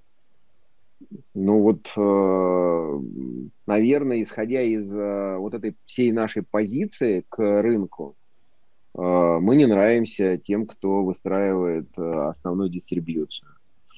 Ну вот здесь а, Владимир Улитин пишет, ОКЗ мешает ЭТМ и другим захватить полностью рынок. Но опять вернусь к предыдущему спичу. Вы же очень ну, маленькие, даже вот по масштабам это. Ну то есть неужели они такие ждут, типа, а, завтра ОКЗ 100 миллиардов а, кабеля будет продавать. Вот там недавно было интервью а, по ЭТМ у Астайчера. Говорит, 100 миллиардов рублей кабель. Ну откуда? Ну это, это какие-то страхи вообще из параллельной вселенной. Ну то есть, ну растет компания как-то есть, вот она чем-то занимается. Она нам не поставляет. В, в рынках вы тоже вряд ли пересекаетесь. То есть номенклатура УКЗ, там, ну, не знаю, ну, 100 позиций такие основные, да, там.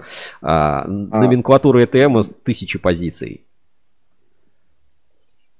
Э, знаете, я думаю, что э, это надо в большей степени, наверное, правильно ответить на этот вопрос могут те, кто э, пытается нас как-то э, максимально э, показывать в информационном поле. То есть у них, наверное, какая-то есть цель, которую они лучше знают, чем мы. Я с вами согласен, что мы не планируем там завоевывать рынок, э, там забирать его там долю и как-то э, кардинально на него влиять.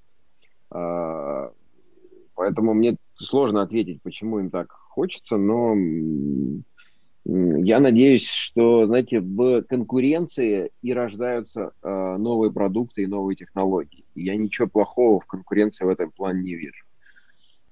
Окей, а, тогда немножко эту тему оставим. Про UFC. Есть информация, да, что ОКЗ это теперь Орловский, не Орловский кабельный завод, это теперь вот бренд на три буквы UFC. Ну, как вот все международные бренды, там ABB, там как а, IEK себя строит, EKF и все остальные вот бренды. А, вы какой себе сделали электротехнический бренд, назвали его UFC. Во-первых, никто так и не смог ответить, что это в принципе значит, может быть, сейчас скажете. И, собственно, а, зачем это нужно, как этот ребрендинг влияет, будет ли это как-то на потребителей рассчитано, или это просто главная компания так будет называться, ну, как холдинг там USM, а дальше уже активы там в виде ОКЗ, Пласткрафта, либо вот все будет под этот единый бренд э, нацелено. И есть ли продукция уже UFC? С конца, наверное, начну. Есть продукция UFC, э, и э, это, скажем так, э, это бренд, относящийся к продукции, которая а, полностью соответствует всем российским требованиям а, и э, является такой достаточно высокой линейкой нашей продукции. Я бы не сказал бы максимально высокой, потому что есть премиум сегмент, и это бренд Voltex. А ребрейдинг группы связан с тем, что мы с 2015 года изменили свою стратегию, и мы сейчас э, формируем э, дифференцированный производственный холдинг, в котором э, кабельное направление производства силового кабеля, оно не развивается и не планируется развиваться. Мы много строим других э, интересных направлений. Вот там вы знаете про полимерные наши направления – вот. Я сейчас не хотел бы забегать вперед, но в ближайшее время вы узнаете и другие наши направления, которые мы уже создали и выводим сейчас на рынок. Это совершенно не связанные э, силовым кабелем направления. Окей, тогда про Voltex упомянули. Э, как себя сейчас чувствует бренд Voltex? Есть ли продажи? Существует ли по-прежнему вот этот сегмент э, потребителя для премиум, кабель премиум класса как класс и бренд как бренд? Потому что все говорят, все, рентабельность убита, рынок мертвый, конкуренция там только по цене. Остался ли ну, потенциал в премиум продуктах? Я думаю, ну, вообще, если посмотреть на общий рынок, да, не брать кабельный рынок, то там, последние пару лет как раз сегмент luxury находится в достаточно высоком тренде роста. А, это, конечно, к сожалению, нельзя сказать про бренд Voltex, потому что бренд Voltex продолжает продаваться и в основных сетях в виде Leroy Merlin, и у других наших а, партнеров. И вот предыдущий год у него был там э, большая программа маркетинговый продукт с, э, совместно с квартирным опросом. Но, э, к сожалению, количественно э, объем продаж Вольтекса падает. Он и в принципе не занимал какой-то большой сегмент у нас, но и, на, и продолжает падать. И мне кажется, здесь все-таки это больше связано с потребительской активностью, которая будет падать и в той ситуации, в которой мы находимся. Пока не приходится ждать, что люди станут больше зарабатывать и начнется спрос. Поэтому, отвечая на этот вопрос, сегмент есть, он всегда будет. Ну, как бы всегда есть люди, которые готовы купить. Вот у нас там недавно был отзыв, человек купил Вольтекс и я уж не помню, где он его покупал, по-моему, там на Озоне. И он пишет, говорит, такой продукт, говорит, и, в общем, говорит, всю ночь спал с этой бухтой, говорит, не мог отпустить ее. Вот. И, и а, как бы, но, а, к сожалению, премиум сегмент и вообще все, что связано с таким более дорогим сегментом, в данной конъюнктуре проседает. И Вольтекс не исключение. Анатолий, а вот у меня такой вопрос. Вы затрагивали тему ассоциации уже, и Орловский кабельный завод же является членом Валькомитета. Чем вы занимаетесь вообще в рамках этой ассоциации? Может, какие-то решения у вас есть или проекты наиболее перспективные? Ну, Эль-комитет входит в ассоциацию НОПСМ, это Национальное объединение строительных, э, производителей строительных материалов. И в большей степени э, у нас идет очень большая работа, связанная с э, Минстроем, застройщиками, и все, что с этим связано. И наша на, направленность э, в большей степени пока э, разворачивается в ту сторону. Э, и вот я уже сказал по поводу каналов сбыта, то есть наше видение, э, ну, по крайней мере, в Элькомитете оно озвучивается, и мы его транслируем э, в Минстрой, то, что э, как бы произ, ну, производители кабельной продукции должны иметь э, понятные, удобные, прозрачные каналы сбыта на крупных строительных объектах. И когда получается, что строители говорят, ну нам дешевле купить у дистрибьютора, чем у завода, то ну, в логику это ни, ни, ни, ни, никак не ложится. И когда э, у Эль-комитета вот спрашивают, а почему так, да, вот как, почему завод не может продать по такой цене, по которым продают дистрибьюторы. И э, как бы Эль-комитет в этом случае был вынужден, я так понимаю, проводить в том числе и проверки, и смотреть, что происходит у дистрибьюторов. И оказывается, у многих дистрибьюторов э, ситуация с продукцией и с качеством продукции ужасно. Причем мы это не видим, но так есть. И а, чудес, оказывается, никаких не возникло. А, при проверке оказалось дистрибьютор дешевле, потому что просто он заказывает у производителей продукцию, которая а, имеет меньше материальную себестоимость за счет занижения материалов, либо изменения этих материалов. И поэтому ну, как бы позиция, которая высказывается там, мной, ну, и она обсуждается в Алькомитете, в том, что а, рынок должен очень четко понимать, что если продукция у дистрибьютора а, стоит а, дешевле, чем на заводе, это однозначно а, говорит, ну, о, точнее, скажем так, высокая вероятность того, что это продукция ненадлежащего качества. И э, мы хотим э, поддержать заводы, потому что доходность завода и доходность дистрибьютора кардинально разная. заводы пытаются выжить э, и не упасть в банкротство, дистрибьюторы планируют выйти на IPO. То есть такая кардинальная разница, когда есть одни богатые в одной отрасли, а другие э, умирают и банкротятся, она не может быть бесконечной. И поэтому сейчас каналы сбыта, они становятся очень прозрачны. И ну, как бы нет никакой сложности э, выходить напрямую к потребителю. И э, вот одна из стратегий, которую мы, наверное, будем в ближайшее время ре- реализовывать, это то, что все-таки э, дистрибьютор, э, если продает продукцию дешевле кабельных заводов, это будет вызывать повышенное внимание э, э, общественных организаций, контролируемых органов. То есть такого природе, по идее, не должно быть. И должны э, быть определены э, нормальные э, каналы сбыта, когда э, не, не дистрибьюторы определяют э, ценовую политику, а производители определяют ценовую политику. И я понимаю, что это, может быть, сейчас звучит э, очень не, э, неправдоподобно, но я уверен, что так и точно будет в ближайшее время. Потому что по-другому э, ну, э, заводы и производство не, вы, не выживет.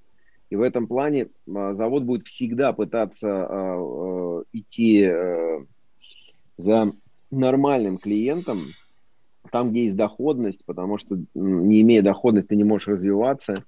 И э, позиция э, Эль-комитета, позиция ассоциации э, производителей в том, что э, крупные объекты должны э, снабжаться напрямую заводами, а дистрибьютор должен заниматься тем рынком, э, который удобный конечному покупателю, который требует ассортимент, логистики и так далее. И не может происходить нестыковка ценовой политики.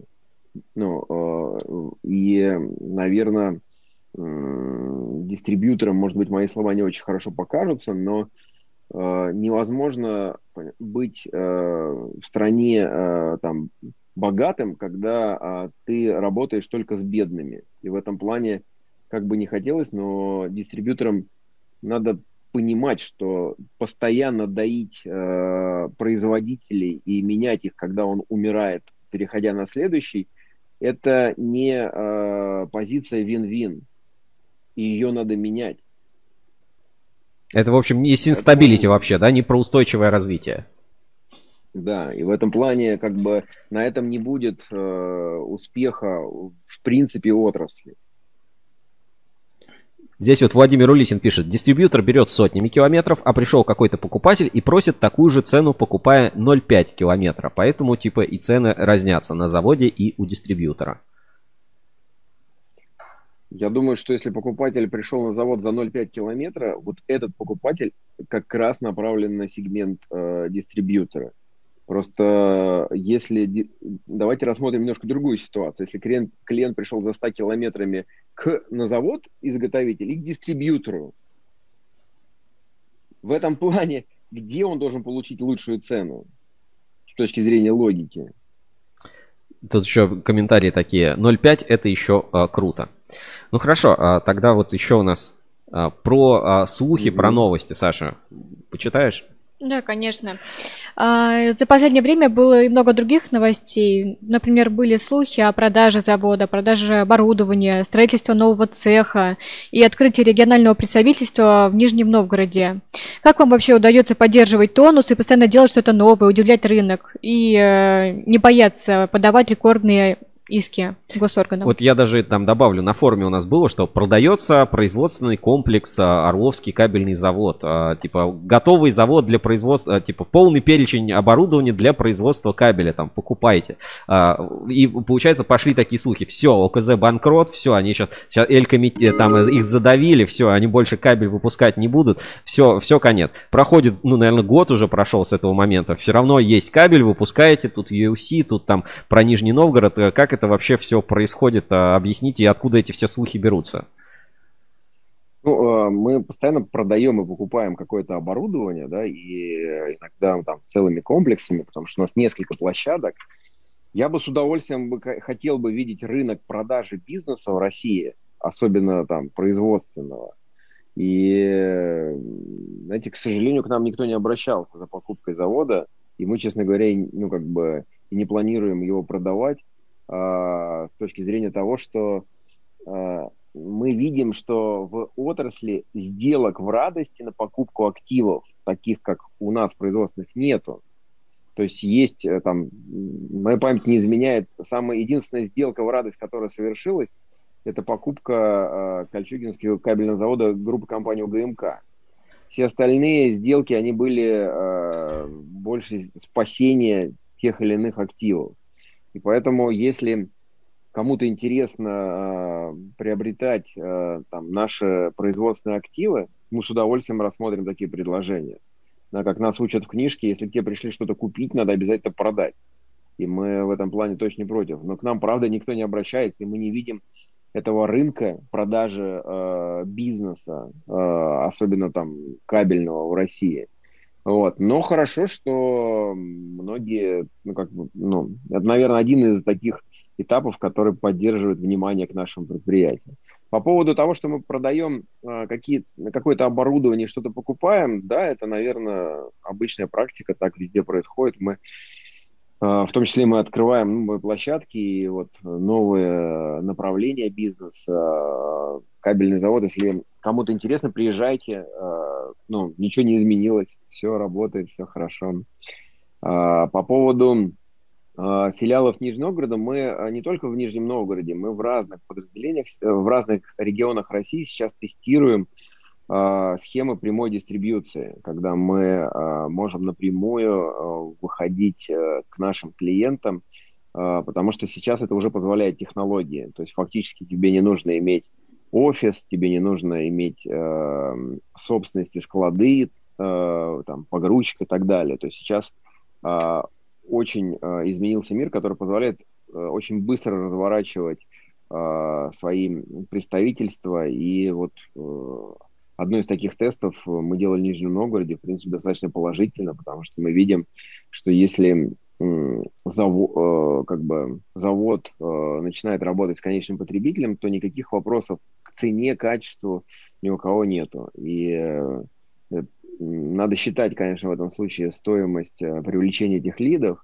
но, скажем так, если э, гора не идет к Магомеду, да, то есть то мы сами развернем э, ту сеть продаж, которая позволит, по крайней мере, на наш ключевой сегмент, это там электрики, прорабы, достаточно легко э, продавать им наш продукт. Прикольно, то есть такая модель дистрибуции. У меня тогда такой вопрос, э, короткий, сейчас уже скоро заканчиваем. А почему, э, вот если новости просто кабельного рынка смотреть, кабельные там компании, заводы, они стремятся какой-то холдинг себе развить, да, то есть там, оп, там производство ПВХ, там другой завод купить, другую номенклатуру себе освоить. Кто-то там, э, вот как в случае с ПТР, вот этим промтехрециклингом и бывшей империи Тарана, да, стараются создать какую-то цепочку производства. Почему дистрибьюторы это заводы не хотят себе купить? Ну, типа, и ты дистрибьютор, у тебя понятный спрос, понятный сбыт, купи себе завод и работай нормально. Почему мы, и, соответственно, рынка не возникает продаж активов? Хотя, казалось бы, если у меня есть уже клиенты, я понимаю, какой я им продукт продаю, это же зачем мне делиться маржой с каким-то производителем? Я лучше себе куплю пару таких заводов, как у вас, и буду сам себе все делать, всем продавать, только свою бизнес-империю буду развивать. А у нас ни один из крупных дистрибьюторов производство не открывает. Ну, типа, мне кажется, это какая-то больная модель. А, ну, в жизни все рационально, да, как мы понимаем. И э, на это есть очень простой вопрос, э, ну, очень простой ответ на этот вопрос есть в том, что дистрибьюторы э, достаточно грамотно финансово, и они очень хорошо считают экономику продукта. И они прекрасно понимают, что на сегодняшний день они покупают э, продукцию кабельную дешевле ее фактической себестоимости. И если они откроют точно такие же заводы, даже там лучше, там современные, они не смогут сделать лучшую себестоимость, нежели чем сейчас у них входная цена. И им э, в эта модель гораздо приятнее. И в этом плане, когда э, как только э, кому-то становится э, выгодно разворачивать производство, они это разворачивают. И мы видим это по другим сегментам. Ну, Автоматы, э, выключатели, гофра, да, вот да, это да, лоток а здесь, металлический. Да, а здесь, получается, дистрибьютор очень хорошо понимает, что а, там, создавая а, контур, знаете, вот э, последнее такое интересное было название, называется «сухое вымя», да, это когда ты а, вначале прошел тендер, да, дал супер низкие цены и тебя отобрали, а потом перед закупкой кабеля еще происходит доп. тендер, в который еще тебя отжимает. Ну вот, кабельщики назвали этот процесс э, сухое вымя. А, и в этой ситуации, конечно, дистрибьютор очень хорошо понимает, что он покупает кабель дешевле себестоимости. Зачем ему развивать производство? И как бы многие э, заводы ну, проходят этот цикл. То есть они, э, если посмотреть, э, кто являются э, основными поставщиками в крупных дистрибьюторах, то э, там, там каждые 3-4 года будем видеть новые имена. Ну, то есть больше сегмент рынка будут занимать некие новые игроки, которые приходят э, с надеждой, что будет все хорошо. И таким образом идет перемалывание поставщиков и не создается эти производства. На самом деле э, это одна из э, ну, как бы важных э, этапов Отвечая вот на вопрос, почему э, создаются холдинги, э, наверное, это очень простой ответ в том, что все предприниматели планируют как-то развиваться. И ты можешь развиваться вертикально, ты можешь развиваться горизонтально, но если ты не развиваешься, то у тебя нет развития. То есть остановка на месте в бизнесе равно, ну, равнозначно смерти. Поэтому развитие точно э, важно – и развитие показывает то, что компания на верном пути, а то, что кабельные заводы не покупают не вышестоящая отрасль, не следующий э, канал передела, это, конечно, очень печально, и очень хочется, чтобы ситуация это изменилась. Я думаю, что э, если мы правильно поработаем э, стратегически с каналами сбыта, то так и будет происходить. Я помню, был ну, проект, э, наверное, два или три, может быть, четыре года назад, когда вы предлагали инициативу создать типа ну, некий э, торговый дом для нескольких заводов и вот попробовать свою дистрибьюторскую такую компанию или крупный торговый дом, объединяющий несколько заводов создать. То есть почему эта идея не сработала, жизнеспособна ли она вот в текущих условиях рынка, или это уже бесполезно пытаться сделать? То есть собраться там 10-20 заводов, распределить между собой номенклатуру, создать супер свой торговый дом и пойти делать свою дистрибуцию. Ну вот э, как-то так. А, ну, это, это правда не получилось. Э, это не получилось, э, потому что ну, люди обычно не могут договориться в двух случаях. Либо они очень богаты и близки к монополию в своей отрасли, либо очень бедные, да, и у них есть много проблем, которые э, объединение точно не может решить. Э, поэтому пока такого не произошло, это, э, этот проект, он остается, и мне кажется, в этом случае это один из лучших способов создания наилучшей себестоимости продукта, когда мы можем объединить ряд компаний – и разделить э, заводы по ассортименту. Таким образом, э, в теории мы точно получим наилучшую себестоимость продукта. И э, каждый из заводов был бы рад выпускать только один вид изделия. Но он, к сожалению, не может э, одним видом изделий загрузить все свои производственные мощности. И поэтому приходится делать ассортимент. То есть эта модель, э, ну, я продолжаю в нее верить, и, э, там, пользуясь случаем, если владельцы кабельных заводов хотят это обсудить, давайте встречаться, и если надо, вот, там, пишите э, Сергею, есть презентация по поводу этого проекта, эту презентацию готовы отправлять. И, э, у меня, если что, нету. Ну, э, у меня есть, я тебе направлю. Ладно, хорошо. Вот, э, потому что на самом деле, если мы создадим наилучшую себестоимость, то это и будет э, являться фундаментально э, выгодным для рынка э, продукта. И я точно уверен, что невозможно создать э, такое предприятие, которое будет выпускать, там, не знаю, 50 э, процентов всего ассортимента рынка, и все это будет делать очень эффективно. Э, нам не хватает э, таких активных пассионариев, возможно, они появятся, Ну и, и мне кажется, это может случиться, когда будет совсем все плохо. Ну, то есть вот пока еще не совсем все плохо, а, людям тяжело договариваться. Но конъюнктура, которая у нас сейчас происходит, ну, не дает нам радости в будущем. И, возможно, а, когда ты понимаешь, что тебе надо либо а, закрывать предприятие, потому что оно полностью недоходно, либо идти в договоренности, и в этих договоренностях ты э, потеряешь полностью автономию в принятиях решений, но ты будешь э, совместно с кем-то в рынке, то такого рода решения, э, возможно, будут приниматься лучше в положительную сторону. Но я уверен, что если мы создадим там 10, там, ну хотя бы 10, лучше, конечно, 20 предприятий, объединим это в общий холдинг, то у нас выручка будет там выше 50 миллиардов и лучшая себестоимость в отрасли. И просто в России есть одна из проблем, что люди считают, что очень тяжело договориться. Я считаю, что договориться всегда очень легко, и важно просто уметь выполнять свои обязательства перед партнерами, тогда э, нет сложностей с точки зрения развития. Вообще, если посмотреть э, общемировую практику, то в мире а, все компании, которые мы видим там, а, не знаю, ну, в основном там в топ-100 на самом высоких позициях, это все акционерные компании, которые имеют много акционеров и собственников. Ну, там, одно из исключений, по-моему, это там компания IKEA, которая очень консервативно вышла. Ну, то есть это как раз исключение доказывает, что это исключение.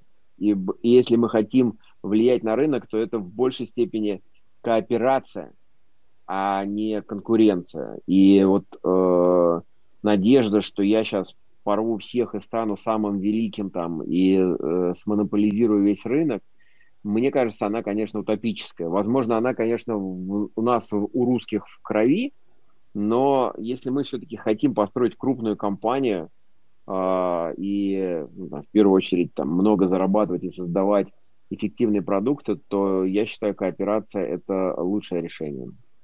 Отлично. Спасибо большое, что не побоялись, рассказали, ответили. Теперь мы знаем, кто э, забрал у Росстандарта все их полномочия.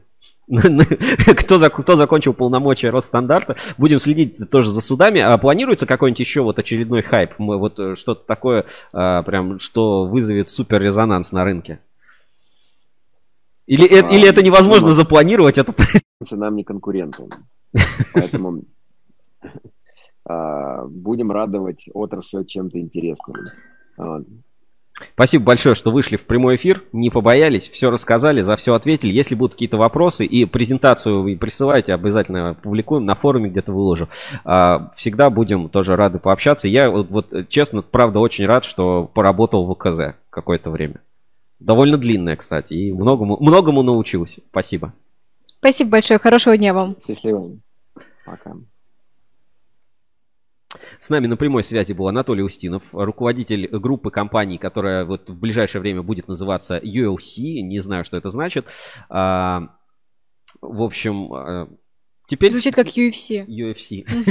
Звучит как UFC. Зато теперь мы, собственно, знаем, в чем, а, в чем прикол. Почему, как это называется, почему иск против... Ну, я же с Женькой, помнишь, спорил в прямом эфире, я говорю, что, ну, ничего не выиграют, ну, то есть это прям бесполезно. Ну, то есть э, в лучшем случае там 5000 рублей можно по такому... И, в принципе, я оказался прав, то есть, ну, ситуация действительно похожая. Но э, новая вводная... Но да, свои что, права тот стояли. В том, в том числе, э, что сам по себе ОКЗ э, как бы отобрал полно, ну, в том повлиял на то, что у Росстандарта отобрали полномочия. А, знаешь как, если уж не переиграли, то как минимум уничтожили. уничтожили. Нет, наоборот, если не переиграли, то как... Если не уничтожили, если то как не уничтожили, минимум переиграли. да, то как минимум переиграли. Я думаю, это был а, полезный разговор для всех, ну, вот а, такие подробности. И ну, идея с дистрибуцией, знаешь, вот это то же самое, о чем мы, мы сегодня говорили. Да, Таран а, вроде бы как там ничем не занимается, но будем... Под... Вроде как на диване Вроде отдыхает, как, да, вроде просто, как просто стал пенсионером, но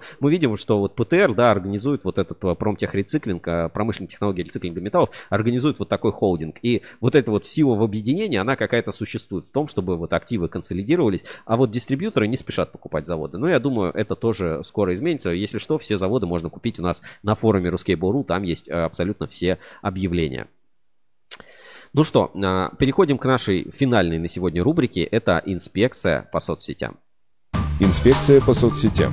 В поисках интересного контента. Итак, в рамках рубрики «Инспекция по соцсетям» мы всегда смотрим, а, что там интересного опубликовали в соцсети отраслевые компании, смотрим какие-то интересные новости, нюансы и э, ну, чем вообще нас радовали соцсети на этой неделе. Поехали. Не будем долго тянуть, так сказать, кота за рога. Значит, кабельный завод «Эксперт а, Кабель» на этой неделе выложил такой пост – Значит, в московском филиале кабельного завода «Эксперт Кабель» состоялась рабочая встреча руководителей отдела продаж. Встреча прошла в деловой и в то же время очень дружеской атмосфере. Были обозначены грядущие изменения, обусловленные ростом компании, сформулированы новые задачи и пути их реализации. Огромный интерес вызвал опыт руководителя отдела продаж, который теперь каждый сможет использовать в дальнейшей работе. Были поставлены амбициозные цели. Обещаем, в наступившем году нам будет выгодно и интересно работать. И вот тут вот пару фоток. А почему они черно-белые? Ну, красиво. Стиль. Стиль, это просто, mm-hmm. это просто стиль. А, в общем, вот так вот выглядят руководители отдела продаж а, кабельного завода Эксперт Кабель. Смотри, у них сколько руководителей отделов продаж. Не, не Но это говорит о том, что значит, у них там все хорошо Зна- Да, значит, значит, все неплохо. Хорошо, поехали дальше. А, что у нас еще по новостям из социальных сетей? Есть у меня пару прикольчиков, которые я себе специально, специально отложил. Ну и у нас есть традиционная рубрика. Мы с Женей всегда такие антагонисты а, за, за и против женщин в отрасли. Значит, давай посмотрим. Сегодняшняя героиня женщина рубрики «Женщина на производстве» Александра Паншина. Пришла на завод в 2015 году распределителем работ в цех 7 на участок перемотки в комплектации сдачи готовой продукции. После получения диплома около года проработала продавцом. Долгое время не смогла определиться с желаемой профессией. Мама предложила пойти на завод. И я решила попробовать. Меня привлекала возможность проявить себя в разных должностях, распределителем работы, изолировщиком проводов, кодовщиком. Сейчас я оператор ВМ. Очень быстро освоила специальные программы, хорошо в них разбираюсь, поэтому сложностей не возникает. В детстве я активно занималась спортом, посещала танцевальные кружки, ходила в секцию по футболу и даже на дзюдо. Сейчас свободное время посвящаю семье и друзьям, люблю отдыхать на природе и путешествия. В дальнейшем планирую не останавливаться только на достигнутом, развиваться и обучаться чему-то новому и интересному.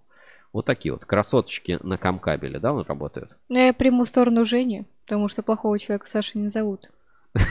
Плохого человека Саша не назовут. А, Саша, ты хочешь, чтобы тебя мама отправила пойти на завод? Типа, доченька, иди на завод. И я ну, решила попробовать. Это было бы как минимум необычно. Она меня в медицину гнала всегда. Она тебя всегда... На завод нет. Хорошо. Значит, а, давайте еще а, пару новостей. Ну и таких публикаций. Ну, давайте посмотрим. Я электромонтажник.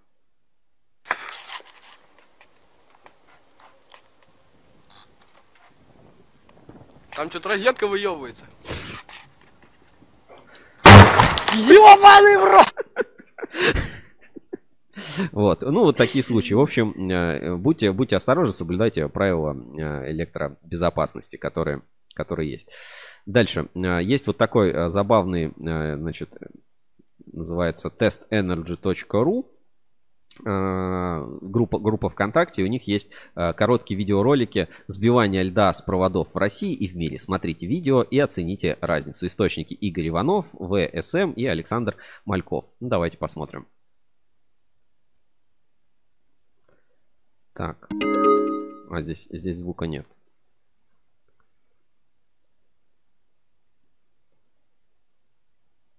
Не совсем понимаю. А, про просто едет поезд и аж, аж искрит.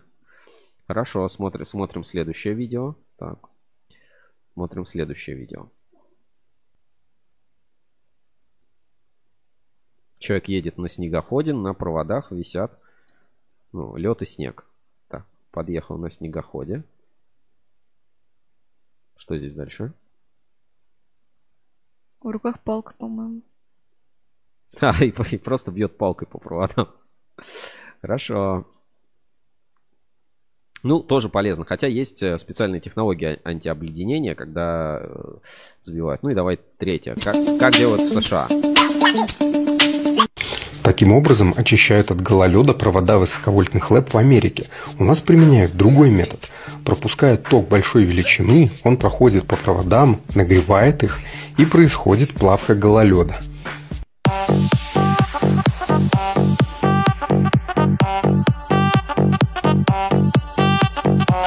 Ну, короче, вот такие тиктоки забавные. Ладно, продолжим дальше. В общем, мне кажется, палкой самая надежная. Мне тоже кажется, Что может быть, эффектно очень что и может быть быстро. просто надежнее, э, про- проще и надежнее палкой. И бюджетно. Да.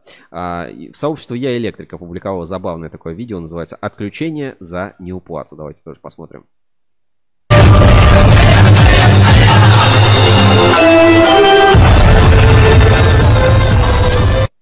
Это, видимо, чей-то чей-то ТикТок.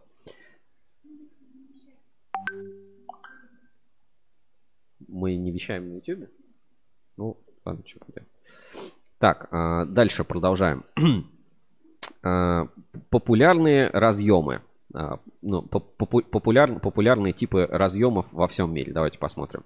Сколько Так людей с такими работаем. типами розеток работает в мире? Ну, мы Мы не работаем. работаем.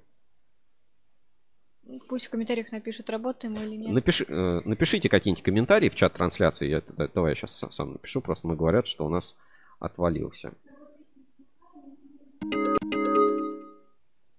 Так, работает. Да, ну здесь, здесь работает, на YouTube, видимо, прекратилась трансляция. Ну ничего страшного, сейчас уже заканчиваем скоро. А, разные типы а, разъемов, которые применяются во всем мире. И вот есть такая вот забавная инфографика тоже. а, Опубликовали «Школа для электрика». Сколько людей, какими а, типами розеток пользуются в мире. И смотрим, что наша розетка самая популярная. Популярная. Класс С. Больше, ну и, соответственно, 1 миллиард человек. Ну, нам тут говорят, что у нас а, не работает трансляция на YouTube, часть а, зрителей закончилась, поэтому давай, Саш, к выводам, а потом перезальем уже там с ВКонтакта или с Фейсбука. А, чему мы сегодня научились и что вспомнили? Так, мы сегодня научились тому, что нужно быть смелыми и не бояться подавать иски. Не, не боя- не бояться подавать иски на 133 миллиона, хайповать... Да, против а, госорганов. Да, про- против госорганов, хайповать а, на чем а, только возможно, идти по следам Герды, значит, ставить на повышение, на повышение цен на медь. Что- Читать итоговый выпуск журнала Читать- чит- Insider. да, читать итоговый выпуск журнала Insider. И э, главное, ну, не бояться кооперироваться, потому что сила, она всегда в кооперации. Нужно объединяться, объединяться в холдинги, строить холдинги, объединяться в какие-то э, другие Ассоциации. объединения. Если вы в ассоциации, то вы решите проблемы внутри ассоциации. Чего вы э, куда-то против, объединились вместе, чтобы дружить против других.